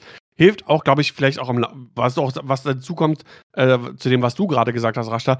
Ähm, über sechs Runden sieben Schiffe zu spielen, das ist natürlich auch Super immens anstrengend. Ja. anstrengend. Gerade, gerade die A-Wings, die machen sehr viel Spaß, aber es ist auch viel Kopfgeficke, wenn du Vectored Cannon hast, ähm, du kannst halt die Aktion in der Systemphase machen, dann kannst du überlegen, okay, nach hinten raus zu schießen, du hast, also Road kommt dann noch hinzu und also ich glaube, das ist schon echt hart anstrengend, das über, ähm, über sechs Runden dann irgendwie zu spielen. Was ich wirklich, in, also was jetzt kann ja auch sein, dass man sagt, ja, da haben viele Leute viele Schiffe gespielt, aber hey, guck mal, die drei- und vier Schifflisten haben es trotzdem in den Cut geschafft, aber das ist halt nicht der Fall. Also von, es sind also wenn man jetzt mal im, im Gesamt war, waren 22 Prozent aller Listen hatten weniger als fünf Schiffe. Also es sind von 189 sind 42 ungefähr so 22 Prozent. Und das ist ja nicht wenig. Also das heißt, jede fünfte Liste, die du, ja, jede vierte, fünfte Liste, die du triffst, ähm, ist eine Liste mit vier oder drei Schiffen. Aber von all denen hat nur eine einzige Liste es in den Cut geschafft. Und ich finde, natürlich, der Cut waren jetzt 19 Leute, ja, das ist jetzt auch nicht äh, kein zwei, Top 32 Cut, den du ja eigentlich hier machen könntest bei so einem großen Turnier. Dann hätten es vielleicht mehr geschafft. Aber ich finde, das ist was, was mich so am meisten, ähm, ja, um, ich will nicht sagen umgehauen, aber das hat mich irgendwie am meisten beeindruckt, dass es offensichtlich wirklich so ist, dass 5 ist einfach der Sweet Spot, den du offensichtlich erreichen musst, um ähm, ja, um was zu rocken. Mhm. Und was darunter geht, scheint es offensichtlich schwierig zu werden oder schwieriger zu werden. Na, ne, alles nach einem Turnier so, das ist halt schwierig. Aber das ist auch das, was die Leute ja alle sagen, wo die Leute auch schreiben, dass sie damit mehr Erfolg haben. Ja. Frage: Warum ist das jetzt eigentlich so gewählt, dass nur fünf Einser in den äh, Cut kommen? Keine Ahnung. Ist das jetzt der neue Standard? Ähm, weil das würde mich natürlich auch nochmal interessieren, wenn man jetzt sich die reine ähm, Top 32 oder vielleicht sogar einfach Top, äh, ja doch, Top 32 ähm, anschaut wie es dann aussehe und was nachher vielleicht dann doch in die Top 8, Top 4 oder sowas äh, kommt, das ist natürlich ganz interessant. Naja, wir werden, kann man, wir nicht beantworten können. Ja. Nee. Genau. Ähm, ja, ein interessanter Punkt noch: äh, eine einzige Liste nur mit weniger als vier, nee, mit weniger als fünf Schiffen hat es in den Cut geschafft. Ja. Gott, hier steht noch vier Schiffe. Ja, das, ich habe das nochmal neu angepasst, ja. Genau. habe ich mich verschrieben. Ja. Ähm, ja, lasst uns doch mal auf die Listen äh, genau schauen. Das ist natürlich auch sehr inter interessant. Ähm, und machen wir uns nichts vor. Das ist jetzt zwar nur ein Turnier, aber natürlich wird sich daran viel orientiert werden für die kommenden mhm. Turniere. Das ist ja oft so ein, so ein Teufelskreis, so eine self-fulfilling prophecy. Wenn jetzt viele Leute sehen, boah, ja, fünf Schiffliste ähm, mit vier oder drei Schiffen, kommst du hier irgendwie gar nicht in den Cut, auch wenn manche vielleicht knapp waren. Das heißt, die Wahrscheinlichkeit, dass vielleicht Leute, äh, beziehungsweise dass vielleicht sogar noch weniger Leute beim nächsten großen Turnier vier Schiff- oder drei Schifflisten spielen, ist ja wahrscheinlich noch mal geringer. Ne? Und dann ist das ja so eine Spirale, die sich dann irgendwie bewegt zu diesem Sweet Spot äh, fünf Punkte. Positiv sein kann, weil umso mehr das sich dann so einschießt auf diese bestimmte Meta, könnte halt AMG dann halt auch reagieren, um das zu ändern, wenn sie es wollen. Ja. Ähm, Nochmal ganz kurz zur Frage, ab wann macht man den Cut? Ich habe jetzt gerade mal im diesem offiziellen von AMG releaseden Tournament Regulation Document nachgeguckt. Und da habe ich jetzt so beim ersten Überfliegen nur gefunden, ähm, Spieler müssen bestimmte Kriterien erreichen, um in den Cut zu kommen. Also offensichtlich ist es dann äh, Sache des, der Orga festzulegen, ab wann man in den Cut kommt. Aber hier okay. steht jetzt nicht bei so einer Spielerzahl oder wenn du sechs Spieler hast, alle fünf Einser. Und genau, so das, weil das, das hatten wir ja, ähm, äh, das hatten wir ja früher gehabt. Da war das ja in den Turnierregeln festgelegt. Bei so und so vielen Spielern eine Top so und so, bei so und so vielen Spielern eine Top so und so und so weiter und so fort. Ähm, Finde ich ganz gut, dass das offen gehalten wird. Ähm, Wundert mich tatsächlich ein bisschen, dass das jetzt äh, auf 5.1 begrenzt war. Ich weiß nicht, irgendwo hatten wir das schon mal in 2.0 auch gehabt. War es bei den System Opens, glaube ich, der Fall? Ir irgendwo gab es das auf jeden Fall in der Vergangenheit auch schon mal, dass nicht top so und so genommen wird, sondern so und so viel Siege ein Kriterium waren. Ich weiß Wird dann an den Preispool angepasst. ja, keine Ahnung, weiß ich nicht. Gut, schauen wir mal auf die Listen. Äh, wir gehen natürlich nicht, nicht alle 19 Listen durch, aber wir schauen uns mal die, die ersten oberen an. Wir sehen auch oftmals viel gleiche, gleiche Typen an Listen, logischerweise. Ähm, eine Sache, die ich ganz, ganz äh, gut finde zu sehen. Auf Platz 1 hier nach Tag Kurz, 1. bevor du das sagst, bevor ja. du das sagst. Eine Sache würde mich noch interessieren, äh, wenn wir jetzt gleich die Liste übersprechen, weil ähm, AMG hat ja gesagt, dass sie halt hoffen, dass halt Listen auf bestimmte Szenarien hinzu gebaut werden, sodass man halt eine Liste hat, die vielleicht in dem einen Szenario besonders gut ist, in dem anderen vielleicht nicht so gut ist. Wo wir uns schon gesagt, äh, gefragt haben im Podcast, warum sollte man das machen? Warum sollte man nicht eigentlich eine Liste bauen, die überall relativ gut funktioniert? Wir können dann mal schauen, ob wir vielleicht irgendwie sehen, ob die Listen besonders gut sind bei Chance Engagement oder bei, weiß ich nicht, Scramble the Transmissions. Mhm, ja. Ich denke nicht, dass das passieren wird, weil ich denke, die sind alle wirklich auf Effizienz gebaut, dass sie überall gut funktionieren, was auch der logischere Schritt ist. Ja, wollte ich generell, dass man guckt, ähm, ne, die Brücke nochmal zu schlagen zu dem, was wir am Anfang gesprochen haben, die Szenarien und so weiter und so fort. Ähm, aber was mir aufgefallen ist, sowohl beim Spielen selber ähm, als auch jetzt wieder hier, das, was vielleicht befürchtet worden ist, dass, dass der Glücksfaktor zu groß wird, dass äh, Joe No Name äh, einfach nur viel Glück hat und dann hier äh, mit 6-0 durch, durch, äh, durch das Turnier spaziert das sehe ich nicht. Äh, ja. Also ich habe in meinen Spielen festgestellt, festgestellt, wenn ich vernünftig spiele, ähm, gewinne ich, oder wenn mein Gegner viele Fehler macht, hilft mir das zu gewinnen. Wenn ich viele Fehler äh, mache, dann hilft mir, äh, dann sorgt es dafür, dass ich, dass ich verliere. Also dieser Glücksfaktor und dass nur noch random gewürfelt wird und am Ende wird geguckt, was übrig bleibt, das, das ist nicht zu sehen. Und man sieht ja. auch hier wieder Nathan Idy auf Platz 1 nach Tag 1. Ähm, ist halt einfach ein, äh, ein, ein Top-Spieler und dementsprechend auch ein Top-Spieler hier oben. Ähm, Ausreißer gibt es zwar immer wieder, aber ich glaube, das ist eine Sache, die wir bei 2.5, glaube ich, auch weiterhin sehen werden. Gute Spieler werden den Cut eher schaffen als Spieler mit weniger Erfahrung. ja, auf jeden Fall. Sehe ich auch so. Also noch viel mehr als früher vielleicht sogar, weil ich ja. denke, das Turn Zero ist so wichtig und wenn du kein Auge hast für den Turn Zero, wirst du Spiele verlieren. Ja. Da und haust du einfach, du klatscht jemanden einfach an die Wand, wenn du das ein bisschen im Auge hast. Genau. Objective Placement, wo die ja. Astis liegen, das ist äh, so viel wichtiger geworden. Kann man halten, was man von was man will. Ich war nie gut oftmals im Asti-Placement, aber für mich jetzt der Anreiz, mich damit noch genauer ja. zu beschäftigen und ein bisschen wirklich nochmal äh, mir genau zu überlegen vorher, mit welcher Liste nehme ich welche Astis mit, wo möchte ich die Astis liegen haben äh, und ein reines nur, okay, wenn ich, wenn ich gegen Schwärme spiele, versuche ich so eine diagonale Lane an, Object, äh, an, an äh, Obstacles irgendwie zu legen. Okay, Soweit, so gut, das, das hatte ich vorher auch drauf, aber dass das alleine nicht reicht, das sieht man jetzt in 2.5 auf jeden Fall. Wo ich aber wieder mein Lieblingsthema anführen möchte, die Einsteigerfreundlichkeit, die ja von AMG immer wieder so beschworen wird, die sehe ich hier nicht. Ich finde, es ist weniger einsteigerfreundlich, definitiv. Ja, Natürlich geht kein Einsteiger direkt aufs Adepticon-Turnier, klar. Aber wenn ein Einsteiger halt gleich in Turn Zero verliert, dann legt er das Spiel halt gleich wieder nieder und spielt nicht weiter, außer man hat vielleicht wirklich ganz viel Interesse an dem System. Ja. Aber ich, wie gesagt, es ist weniger in meiner Hinsicht, meiner Meinung nach, weniger einsteigerfreundlich, als es vorher war. Da würde ich ehrlich gesagt mal mit einem Einsteiger sprechen, weil ich komm, bin jetzt halt kein Einsteiger mehr und mich, ich selbst finde es schwer, mich in einen Einsteiger hineinzuversetzen, ja. weil ich keiner mehr bin.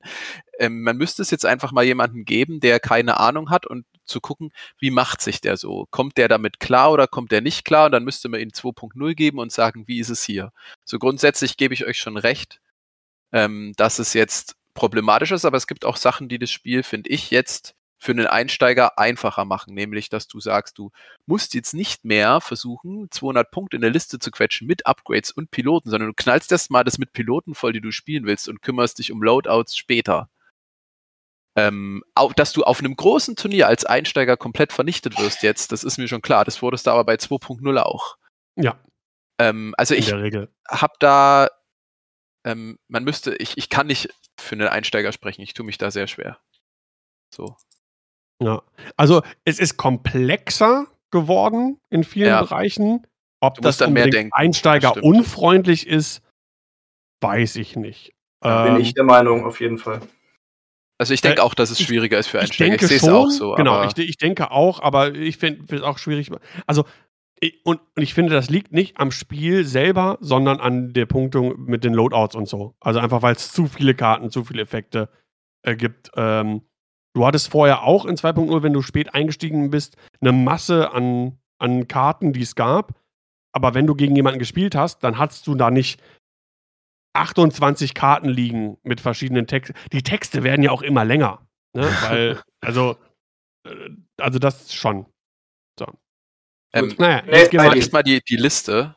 Genau. Weil die ist, ne, das ist, ich finde, die erste Liste reicht schon, weil die ein Paradebeispiel ist, wie man jetzt eine perfekte Liste baut.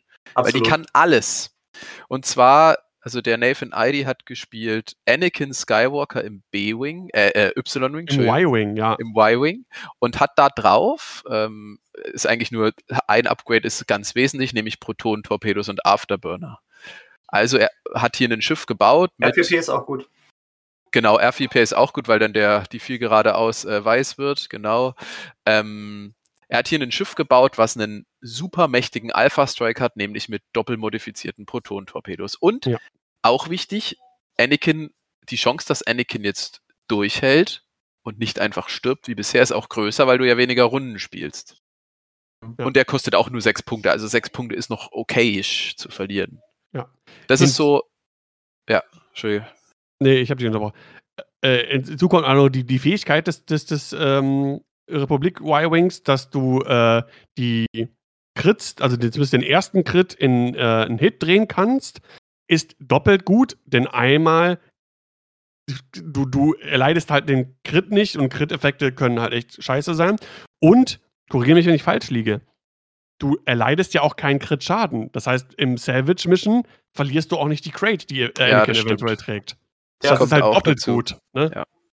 Und du bist halt extrem schnell. Durch R4P kannst du halt auch zum Beispiel die 3 geradeaus, die ist weiß, die wird dann blau. Kannst halt schön Stress abbauen, dann noch Afterburner. Bist ja. super schnell für einen Y-Wing, hast halt Proton-Torpedos, kannst halt so eine Crate auch erstmal schnell wegschleppen, kannst trotzdem nach hinten schießen mit dem einen Cannon Turret. Also, cooles Ding. Ja. Also für sechs genau, Punkte das ist es ein Megaschiff. Ionenkanone, Ionengeschützt. Der nächste Punkt, das haben jetzt äh, zumindest bei mir einige Spiele in äh, 2.5 auch gezeigt. Ionenkontrolle ist super gut in 2.5. Der ist mega stark. Ist richtig gut. Mega stark. Ähm, ja. Zu verhindern, einmal zu wissen, wo ein Schiff steht, war immer schon gut. Aber äh, es gibt ganz wenig Sachen nur noch, äh, die irgendwie das Rad beeinflussen in 2.5, weil das alles irgendwie auf der Bandliste ist. Ähm, ja, aber du kannst das Rad des Gegners insofern beeinflussen, du ignorierst den halt und dann weißt du, was der fliegt, dann beeinflusst du das Rad. Plus, ein ionisiertes Schiff kann nur äh, Fokus nehmen. Das heißt, es kann auch keine Objectives einnehmen in den beiden Szenarien, wo es ähm, äh, wo, wo man die, wo man eine Aktion braucht, um die Objectives irgendwie äh, einzunehmen oder aufzusammeln. Äh, also wirklich, dieses Schiff hat alles, was man Genau, was, alles, was, was man, man braucht. Und es ist billig. Es kostet nur sechs. Ja, also was noch schon relativ viel ist für äh, 2.5 Verhältnisse, wenn man sich die Listen so generell anguckt. Ja. Ähm, aber ich glaube, der ist es auch durchaus wert, wie, der wie man sieht. Ja. ja. ja. Also das ist so dieses eine Ding, du hast ein Schiff, was ein Alpha Strike kann und auch tanky ist, was aushält über diese geringe Rundenzahl und eine hohe Inni hat. Ja, du kannst auch einfach mit dem Torpedo mal, mal irgendwas Inni killen oder so. Dann als nächstes hat der Obi-Wan im ETA, der kostet 5 Punkte und der ETA hat halt einfach äh, Marksmanship, Autoblaster und R7. Das heißt, der macht unverhinderbaren Crit-Schaden. Crit-Schaden ist gut in der Mission, wo du diese Dinger mitnimmst, Salvage Mission, weil der Gegner die dann droppt und es nicht verhindern kann. Und die Etas sind immer gut gegen kleine Schiffe, die snipern die ja einfach weg. Ähm, mhm. Und auch ein super Piece, weil du weißt jetzt, ja, die Gegner stellen eher viele Schiffe auf, das heißt weniger Hitpoints, du brauchst was, um vielleicht mal ein Schiff rauszusnipern oder so. Und dafür ist das ETA auch auf Indie 5, finde ich, ideal, und dann kommen noch, wir haben es ja vorhin schon mal kurz gehabt, die Delta 7 dazu. Zwei Stück, die sind einfach unverschämt günstig. Für drei und vier Punkte. Barris und Ahsoka. Ahsoka auch eine coole Fähigkeit. Genau, Ahsoka hat eine coole Fähigkeit. Die hat diesen, äh, er hat, also der Nathan Ide hat den Chopper-Druiden drauf, der ja. Ja, funktioniert super mit Ahsoka auch. Genau, die Gegner jammen kann. Und Barris ist einfach nur unschlagbar günstig und du kannst dem auch einfach hier, er spielt den mit Concussion Missiles und Instinctive Aim. Das heißt, du nimmst einfach Fokus und hast halt trotzdem immer einen äh, Angriff mit drei roten Würfeln. Und die Delta 7 sind super gut, um Objectives einzunehmen, um schnell wohin zu kommen, schnell was zu claimen ähm, oder irgendwo mal schnell einen Punkt zu holen, halten gut was aus, weil sie Macht haben. Also super effiziente Schiffe. Und am Ende, was man halt jetzt, wenn man sich den Cut anguckt, in jeder Republikliste sieht, ist Contrail. Ja. Den nimmst du einfach mit, der kostet nur zwei Punkte, ist ein V-Wing, der auch in die 5 hat und den schmeißt du halt einfach mit rein. Ja.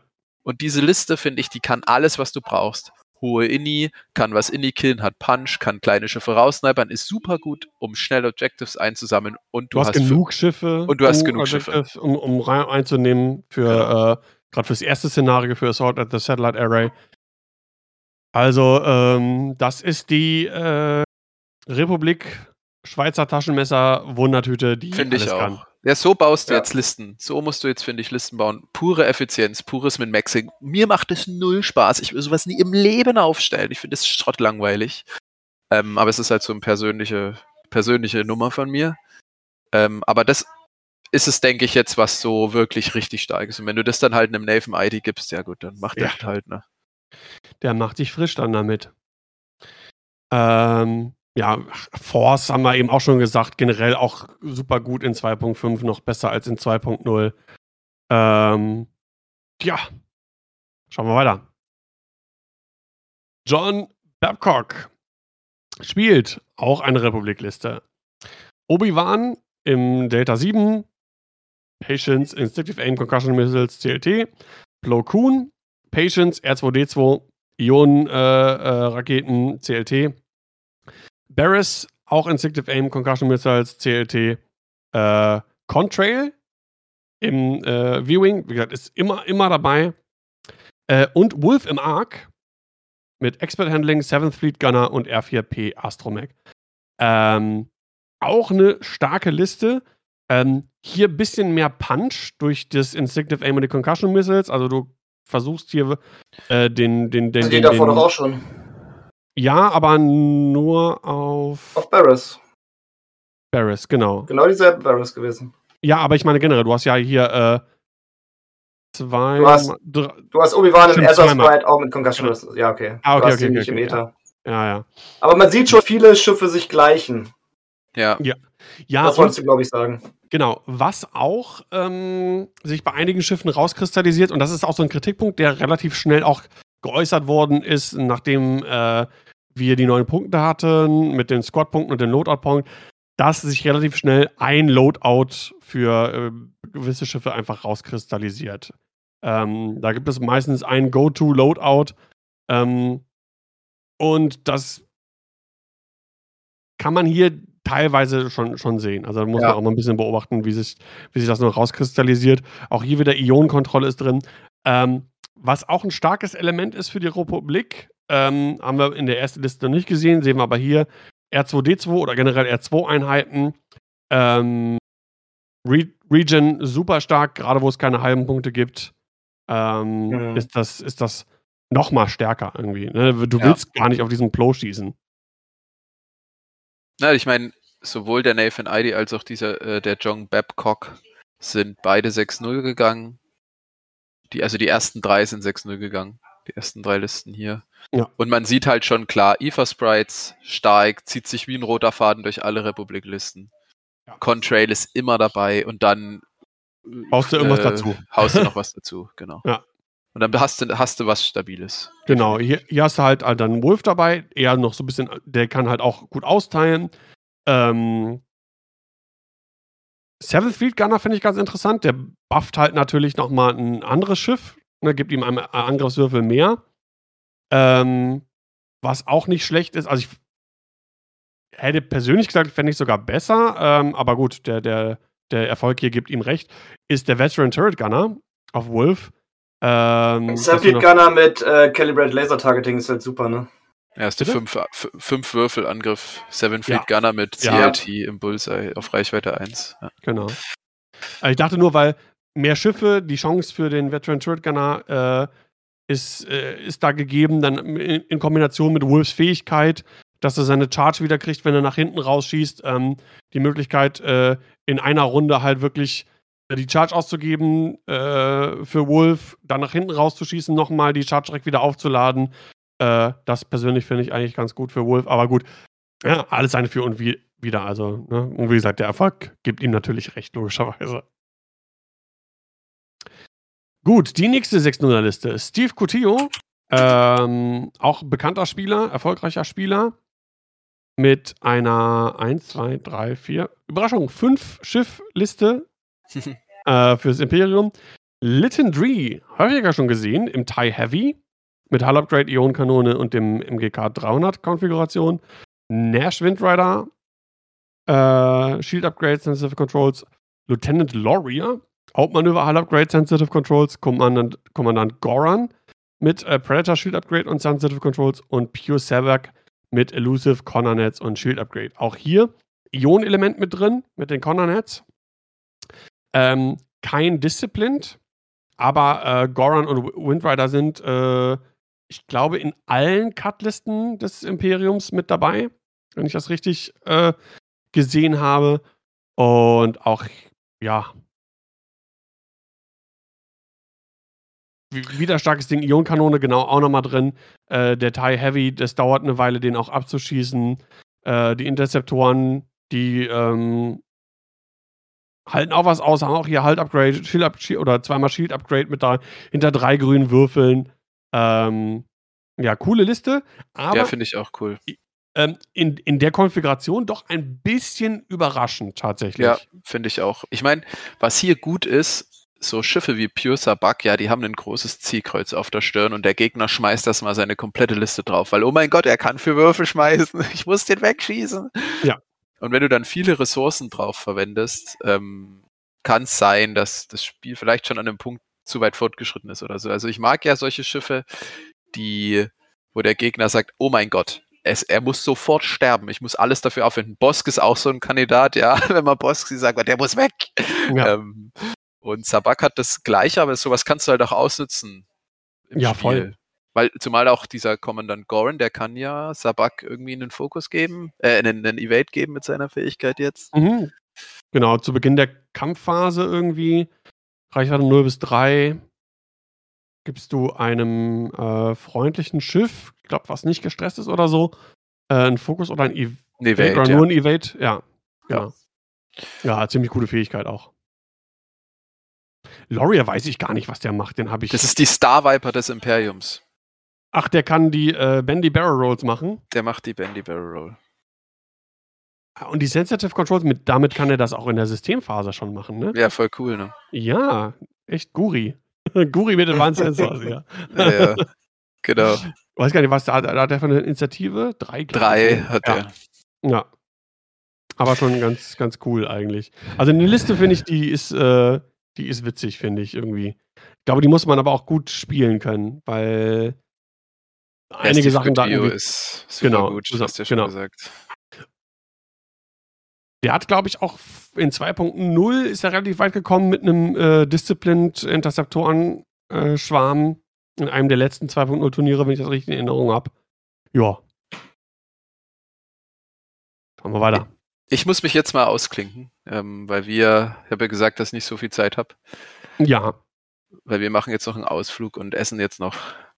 Alles klar. Ja, dann ja, vielen, vielen Dank klar. einmal für deine Analyse, für deine Ja, auf jeden Fall, vielen Dank. Gerne. Und äh, dann bis zum nächsten Mal, sag ich mal. Jo, macht's gut, ihr zwei, danke. Mach's gut, jo, ciao. ciao. Dann haben wir jetzt noch 20 Minuten über Listen zu reden. Erst genau. Genau, ja, wir, wir wollen ja auch nicht alle Listen. Nee, müssen wir auch nicht. Aber genau, Rebellen müssen wir auf jeden Fall auch noch und vielleicht nochmal die ein oder andere, aber wir haben ja noch ein bisschen. Genau, die nächste Liste ist auch eine Rebellenliste. Das ist, glaube ich, dann die erste Liste, die 5-1 gegangen ist. Ähm, von Thomas Anderson. Da sehen wir ein Mr. Chassis. Anderson. Da sehen wir ein Ch äh, Chassis, ähm, das wir sehr, sehr viel sehen bei den Rebellen. Das ist ja. der B-Wing. Gerade Gina Moonsong. Die sieht man relativ häufig. Vier ähm, Punkte für Indy 5. Indy 5, B-Wing, genau. Predator Der Tragedy Simulator, Seismic Der größte Charges. Fehler von 2.5 zur Zeit für mich, dass die B-Wings diesen Tra dass sie den nicht auf die äh, Bannliste gesetzt haben, der Tragedy Simulator. Das, ja. ich weiß es nicht. Verstehe ich. Das macht nicht. so viele Listen kaputt. Genau, zweimal hier drin. Äh, einmal mit Proton, einmal mit Sizefix. Tenamp ist noch dabei. Ähm, kostet 5 Punkte. Trajectory Simulator, Ionenkanone, wie gesagt, Kontrolle-Element immer gut dabei zu haben. Äh, Hull Upgrade, dann äh, und auch super. Blount, Derek Clevian, zweimal zwei Punkte nur. Mhm. Mit, äh, die Fähigkeit ist von, von Derek ist relativ wurscht, aber es ist halt ein A-Wing. Und Blount hat eine gute Fähigkeit, die relativ häufig auch zündet. Dann Sabine im A-Wing, auch ziemlich gut mit Ion-Torpedos, Shield Upgrade und den Mandalorian Optics. Die erlauben dir in der Systemphase äh, einen Target Lock zu äh, bekommen auf ein Schiff, was du im äh, vorderen Feuerwinkel hast. AB5 mit äh, K2SO und R4 Atomic als äh, Support kann koordinieren. Auch nicht schlecht. Wo sind denn die Optics drin? In welchem Set? Pride of äh, Mandalore? Pride of Mandalore müssten die okay. drin sein. Muss ich genau. mir doch mal kaufen. Ja, Mandalore Optics sind ganz cool, kosten 5 Punkte, 5 Loader-Punkte. Ähm, und sind halt, also ich finde auch auf Fangs ziemlich gut weil sie dir erlauben, halt den, den äh, doppelt modifizierten oder generell auf, auf Schiffen äh, den doppelt modifizierten Angriff halt durchzuführen. Nicht, nicht schlecht auf jeden Fall. Genau. Haben zwei Charges, glaube ich. Also kannst, kannst du ja zweimal machen. Mhm. Ja. Ähm, ja, und wie gesagt, diese Art Liste, B-Wings, Gragina, Moonsong, ähm, ein A-Wing noch hier dabei und so, also so ein Rebellen, typischer Rebellensalat. Äh, sehr, sehr, sehr, sehr bewährt. Ja, aber halt sechs Schiffe voll ausgestattet, ne? genau, genau. Äh, es gibt ein paar Variationen, wo ein Schiff weniger ist. Äh, zusammengefasst, ein U-Wing auch beliebt. Mhm. Magvayaro ja, zum Beispiel. Und die Combo mit den beiden Brüdern. Ähm, genau, äh, äh, ähm, Elio und äh, genau. genau. Wie heißt der zweite nochmal? Elio Tubes und Bentic. Genau. Die beiden spielen relativ, da habe ich gestern auch ein Spiel gesehen, die haben relativ gut zusammengespielt.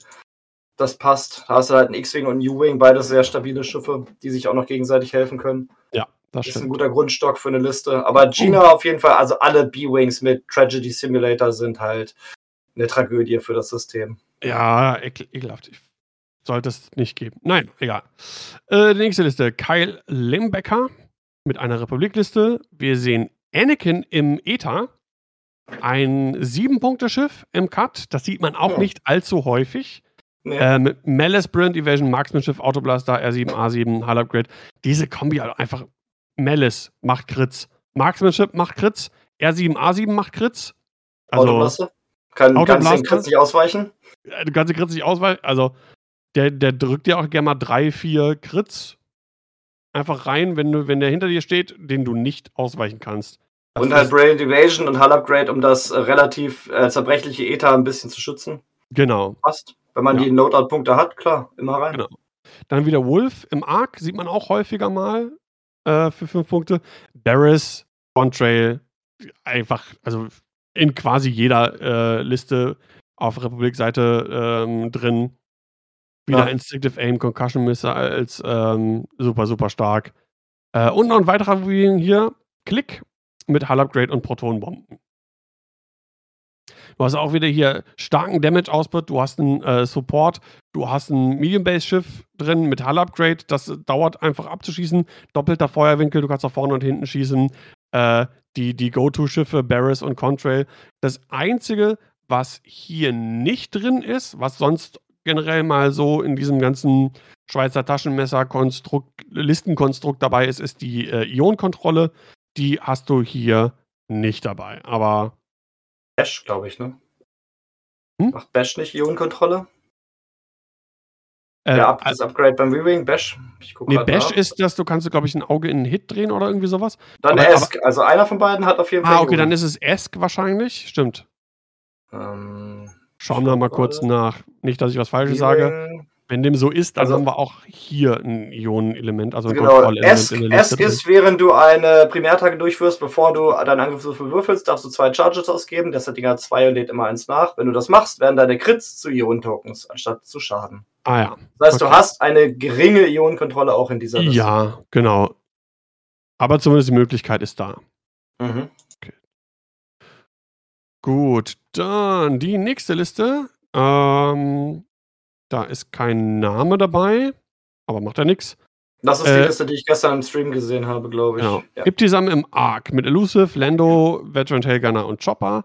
Genau, die habe ich auch gesehen. Gina Moon Song, Marksmanship, Tragedy Simulator, Protonbomben, Edere Two Troops, Ion Torpedos, Cybernetics, Shara Bay, Starboard Slash, äh, Vector Cannons und Bentic Two Tubes mit Marksmanship, Mark Vajaro, K2SO, Hull Upgrade und den Pivot Mix natürlich. Und du bist jetzt gerade über das eine Upgrade hinweggegangen bei Gina Moonsong Jamming Beam, der äh, ja eigentlich nie genutzt wird, bei ihr allerdings schon durch die Stabilized S-Foils. Ah, okay, genau, mit zweimal schießen ja. und auf Ini 5 dann nochmal schön Jamming Beam Schuss abzugeben, um vielleicht ein Schiff unter ihr äh, die Token wegzunehmen, ist schon gar nicht so schlecht. Das stimmt, das ist eigentlich ganz cool.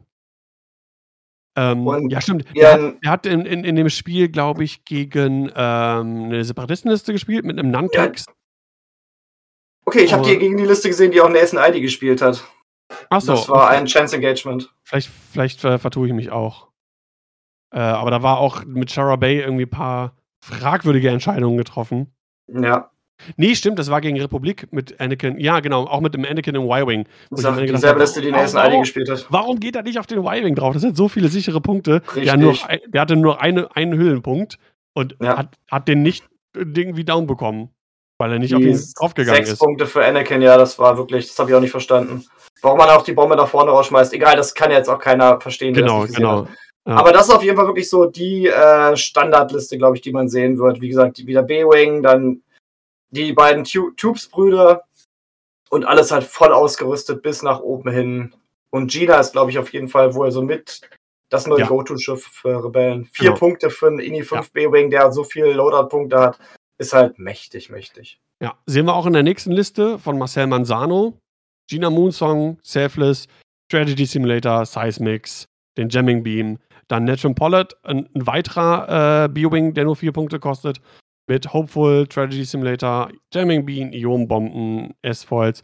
Äh, Derek Livian, diesmal mit den Vector Cannons, finde ich ganz gut. Gerade bei der Initiative macht das auch Sinn, den äh, so zu spielen. Äh, Blount, äh, Mark Vajaro mit Hopeful, Sabine Rand, Lea. Äh, mhm. Contraband Analytics. Bei den vielen Schiffen Lea super stark. Lea finde ich aber ganz interessant, denn weil du so wenig Runden spielst, kommt, musst du fast Leia schon in der allerersten Runde zünden, um mit den B-Wings schnell zu gehen, ähm, ja. damit du überhaupt zweimal auch Leia nutzen kannst, damit sich das wirklich ah, lohnt, finde ich. Musst du Leia zweimal nutzen, wenn du Leia einmal richtig gut nutzt mit den sechs ja, Schiffen, die du hast, dann ist das schon super stark. Ja. Einmal hier den, den, die können doch auch stoppen, die, äh, die U-Wings, ne, weißer Stopp, mhm. äh, dann irgendwie Kate-Turns oder diese Talents, die die, die B-Wings können. Weißer ja. Stopp weiß ich gerade gar nicht, aber auf jeden Fall mit Cybernetics hast du da natürlich wieder schöne Shenanigans, die du machen kannst. Nee, aber mit Lea also, ist doch der Stopp dann weiß. Ach ja, stimmt, ja. Klar, das meinte ich. Okay, ja, ja, gut. Das macht Sinn. Ja. Und Shara ja, stark. auch dabei. Stark. Hast da trotzdem drei Schiffe dabei, die ähm, schon mal nativ drei rote werfen. Äh, Blauend kriegt durch seine Fähigkeit vielleicht einen dritten roten dazu. Und die beiden A-Wings sind halt einfach richtig fies, können nach hinten schießen. Genau. So, ich scroll mal ein bisschen weiter ja. zu, zu, einer Liste, die äh, sich ein bisschen abhebt, aber die nächste, Kieran Simske, auch wieder Rebellen, B-Wings, Blount, Derek Livian, bla bla bla. Äh, Galactic Empire, wieder auch Goran, Nash, Windrider, Disciplined, äh, Alpha, Interceptors. Auch eine Liste, die, glaube ich, gut zu spielen ist, wenn man nicht 21.000 Upgrades haben will. Du hast halt nur Disciplined ja. und Shield Upgrade und Afterburners auf Windrider. Und schön thematisch. Genau, das finde ich eine ganz coole Liste. Ähm, dann, ich cool. Dann Duckhau. Eine coole Liste.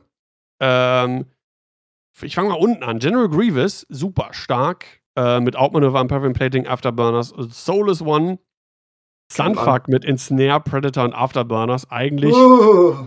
eigentlich ein OP-Schiff in der Form. Äh, und 1, 2, 3 Bombardment Drones mit Proximity Mines. Ich glaube, das ist eine Liste, die mit Meta-Standard sein könnte. Äh, weil das ist, ähm, du hast da so viele Sachen auch drin, die super sind. Du hast äh, Kontrolle durch Sunfuck, der unfassbar krass austeilen kann Grievous noch dazu mhm. mit Outmanöver, der ist super schwer auch down zu kriegen mit dem Impervium Plating und seiner Fähigkeit. Ähm, und die Bombardment Drones mit den Proximity Mines auch eine Art von Kontrollelement. Ähm, die können die nach vorne werfen, richtig? Weil die nach vorne werfen können. Und mhm. dann hast du noch Connor-Nets, die verteilen Ion-Token, hast du weiterhin auch wieder äh, Kontrollelement. Das Einzige, was zu einer ähm, perfekten Schweizer Taschenmesserliste fehlt, ist einmal die Force mhm. und eine Möglichkeit, Crits zu generieren. Ja. Aber ansonsten auch hier wieder äh, alles drin. Äh, das Einzige, was ein bisschen noch ähm, das ausgleicht, ist, ähm, dass es sehr schwer ist, die Schiffe abzuschießen. Gerade wenn nur so wenige Runden gespielt werden. So, dann der nächste Kyle, auch wieder Obi-Wan, Contrail, Anakin, Barris, Hawk, bisschen anders. Wir haben hier nochmal einen, äh, einen Lad dabei und Anakin im, im Naboo. Ja, zwei, das wollte ich schon die ganze Zeit sagen. 2.5 ist so ein bisschen wie der Weckruf für die Latis, weil die wurden ja wirklich kaum gespielt, weil sie einfach grundsätzlich schon so teuer waren und dann die benötigten Upgrades noch dazugeschlagen haben. Und hier jetzt bei 2.5 kann man Latis natürlich einfach mal richtig spielen, weil die kosten halt ihre Grundpunkte und bringen dann halt ihre Loadouts mit. Und da kann man endlich halt auch mal Lats spielen mit Jedis an Bord, mit äh, Barrage Rockets zum Beispiel. Das hat man sich halt alles früher nicht leisten können. Da hat man die immer so billig wie möglich gespielt. Und jetzt sind die halt auch wirklich eine Macht, mit der man rechnen muss. Also das ja. ist wirklich in 2.5 eins von den Schiffen, die ich erwarte, mehr zu sehen. Ja. Genau, dann First Order haben wir natürlich auch dabei im Cut. Nicht viele, aber sind dabei. Äh, zwei Thai Bomber. Grudge, Grudge Dread, er ist das Gesetz. Genau, Grudge Dread. äh, Grudge mit Elusive, äh, Automated Target Priority, Electro-Chef Missiles, Skill Bombardier und Proximity Mines. Dread auch mit den Electro-Chef Missiles, Skill Bombardier und Proximity Mines. Dann haben wir zwei TIE Whisper, Whirlwind und Nightfall mit Marksmanship, Predator, Prockets, äh, Sensor Scrambler und der Enhanced Jamming Suit auf Whirlwind und Marksmanship, Prockets, Sensor Scrambler und Enhanced Jamming Suit auf Nightfall. Und ein äh, Xi-Shuttle, Gideon Hask mit Marksmanship, Fanatical, Bio, Hexacrypt Codes, Agent Tags und Commander Pyre. Commander Jetzt fühle ich mich wie ein Neuansteiger. Ich habe keine Ahnung, was eins von diesen Schiffen oder eins von diesen Upgrades macht. Ähm, also ich vorher auch nicht viel. Also Nightfall und Whirlwind habe ich vorher gesehen, weil ich gegen Reinecke äh, zweimal gespielt habe mit seinen äh, fünf TIE Whispern. Ähm, Gideon Hask hat ein, für 2.5 auch ein cooles Upgrade drauf, äh, die Crew Commander Pyre. Und zwar wählst du, äh, nachdem die äh, Einheiten platziert worden sind, ein Schiff, was ja. zwei Stress bekommt. Das finde ich ziemlich stark. Das kann halt helfen, ähm, dass ein Schiff, was sonst sicher direkt in Runde 1 in Objective eingenommen hätte, äh, das einzunehmen. Durch einen Boost, den es dann nicht machen kann. Genau. Oder durch eine Aktion, die es dann nicht machen kann. Genau, durch oder genau, eine Aktion. Entweder ist es zu weit weg äh, und möchte da lieber blau fliegen, um das irgendwie loszuwerden. Äh, oder es muss halt eine Aktion bei äh, Scramble the Transmissions oder bei Salvage Mission äh, kann es halt dann die Aktion nicht nehmen, weil es gestresst ist, um, um das Objective mhm. dann äh, mitzunehmen. Äh, das ist ziemlich cool. Also Commander Pyre finde ich sehr spannend. Ja, du hast auch wieder halt, du hast fünf Schiffe und äh, jede Menge Krempel. Ne? Du hast Ionenkontrolle mit dabei, glaube ich. Äh, Die Scramblers sind doch auch, dass du erstmal ähm, getarnt, getarnt oder so. Genau. genau, genau du bist erstmal getarnt. Ähm, das kann den Gegner echt krass überraschen. Wenn du mit zwei geradeaus äh, enttarnen, 5 geradeaus und Boost. Joa. Zack, ist er auf deiner Seite. Nicht schlecht. Genau. Dann äh, wieder ein ähnliches. Ne, wir haben Goran, Windrider, Disciplined, aber diesmal mit äh, TIE Advanced. Vier Stück. Äh, drei Tempest mit Hull Upgrade und Zertic Strom. Finde ich auch ganz interessant. Ich glaube, die TIE Advanced könnten auch so sich langsam ein bisschen rauskristallisieren, dass die gut spielbar sind, die generischen. Habe ich können selber. Wieder Crits machen. Genau, können wieder Crits machen. Und ähm, die lassen sich ganz gut in Masse da auch entsprechend spielen. So, viel Knut wieder. B-Wing. B-Wing. Nee, B-Wing Arc. Dann Derek, Blount. Äh, fast immer irgendwie dabei. Ja, Standardschiffe. Genau. Ähm, First Order, da haben wir Whirlwind, Nightfall, Nightfall. Äh, Midnight finde ich ganz cool. Der kostet vier mhm. Punkte. Äh, Elusive Swarm Tactics, Magpulse Warheads und Targeting Synchronizer. Auch wieder so, weiß ich auch immer alles gar nicht mehr genau, was das macht. Äh, Static im TIFO, der kann Autoblaster nehmen und Marksmanship und Crackshot. Fies. Okay. Richtig. Ah, das, ist, das ist witzig. Okay, der hat einen Slot für eine Kanone, ja? Genau. Witzig. Ich, weiß, ja. ich weiß gar nicht mehr, was seine Fähigkeit ist. Musste mal gucken, ob das da noch irgendwie mit äh, synergiert. Aber finde ich äh, ganz guten Ausreißer. Static sagst du. Static, so, ähm, während du eine Primärattacke durchführst, darfst du deinen Lock auf dem Defender ausgeben und einen Fokus-Token, um alle deine Resultate in Crits zu drehen. Äh, die TIE Advance sehen wir nochmal im Cut. Äh, eins, zwei, drei, viermal Storm Squadron, dann einmal Zertic Strom mit Fire Control System und äh, Tracers und Marek Steel im TIE Advance. Also eins, zwei, drei, vier, fünf, sechs TIE Advanced. So, eine Liste, von, eine Liste darfst du noch, ich müsste jetzt nämlich gleich zum Grillen fahren. Genau. Als letztes Travis, äh, Travis Johnson von den Crates äh, mit einer Rebellenliste. Einer der ganz, ganz, ganz, ganz wenigen äh, Listen, wo ein Schiff mit großer Base drin ist und zwei sogar relativ teure Schiffe. Also spricht absolut mhm. für, für Travis. Ähm, er hat drin Luke Skywalker am X-Wing für sieben Punkte mit Instinctive Aim, Outmaneuver, Proton Torpedos, R3 Astromech und Afterburners. Also voll auch auf äh, Schadensoutput ähm, gemünzt. Mhm. Chewbacca mit Base Malbus, Hopeful, Ursa Wren, Biston und Millennium Falcon. Äh, Biston hilft ihm halt, wenn er fokussiert ist, kann er einfach nochmal ein Schiff gegen einen Bonusangriff gegen ein Schiff machen, auf das er noch nicht geschossen hat. Ähm, Sabine Wren im A-Wing mit Outmaneuver Predator, Ion Missile, Mandalorian Optics und Derek Clivian. Da würde ich gerne mal ein, äh, ein, Spiel von dem im, im, äh, im Stream sehen, wie der, wie der das spielt. Vier Schiffe, zwei, sieben Punkte, eins eine große Base. Das finde ich sehr, sehr, das sehr Das ist schon richtig stark gewesen, ja. Das würde mich auch interessieren. Vielleicht genau. hat man ja heute Glück und er spielt im Cut und wird auch gefilmt. Ich denke mal schon, weil es so ein weil ich glaube, man sieht relativ viel, ne, B-Wing, fünf, sechs ja. Schiffe und so. Könnte ich mir vorstellen, dass das vielleicht sogar als mit erstes Spiel rausgesucht wird, äh, solange es die Möglichkeit noch gibt, weil kann ja auch sein, dass er dann in der ersten Cut-Runde ausscheidet, dass, äh, wenn man die Möglichkeit hat, ihn im Stream zu sehen, dass er dann vielleicht fürs erste Spiel rausgepickt wird. Würde ja. mich auf jeden Fall freuen. Sehr cool. Ja. ja, ansonsten haben wir ja schon direkt über das geredet im Vorhinein, was wir von den ganzen Listen halten. Ist natürlich erstmal, wie gesagt, nur der erste Eindruck, das erste Turnier. Aber es kristallisiert sich auf jeden Fall schon gut heraus, wo es hingeht, wenn es so bleibt, wie es zurzeit ist. Genau. Der Mighty im Chat hat gerade noch äh, kurz angemerkt, Travis wurde gestern gegen die Republik gezeigt, ist ein tolles Spiel gewesen. Also da werde ich wohl mal da reinschauen, das interessiert mich sehr. Ja. Ähm, ja, Kurzes Fazit, es lässt sich festhalten. Schweizer Taschenmesser, es gibt bestimmte Elemente, die wirklich super gut sind in der Liste. Ähm, fünf Schiffe oder mehr scheint sich momentan als die Go-To-Anzahl an Schiffen rauszukristallisieren. Ähm, ja, über Vor- und Nachteile der verschiedenen Szenarien haben wir heute gesprochen. Ähm, bleibt nur noch zu sagen, es ist ein Turnier. Ne? Es ist ein kleiner Fingerzeig, in welche Richtung das Spiel momentan zu gehen scheint. Da kann jeder selber draus machen, was er möchte. Ne?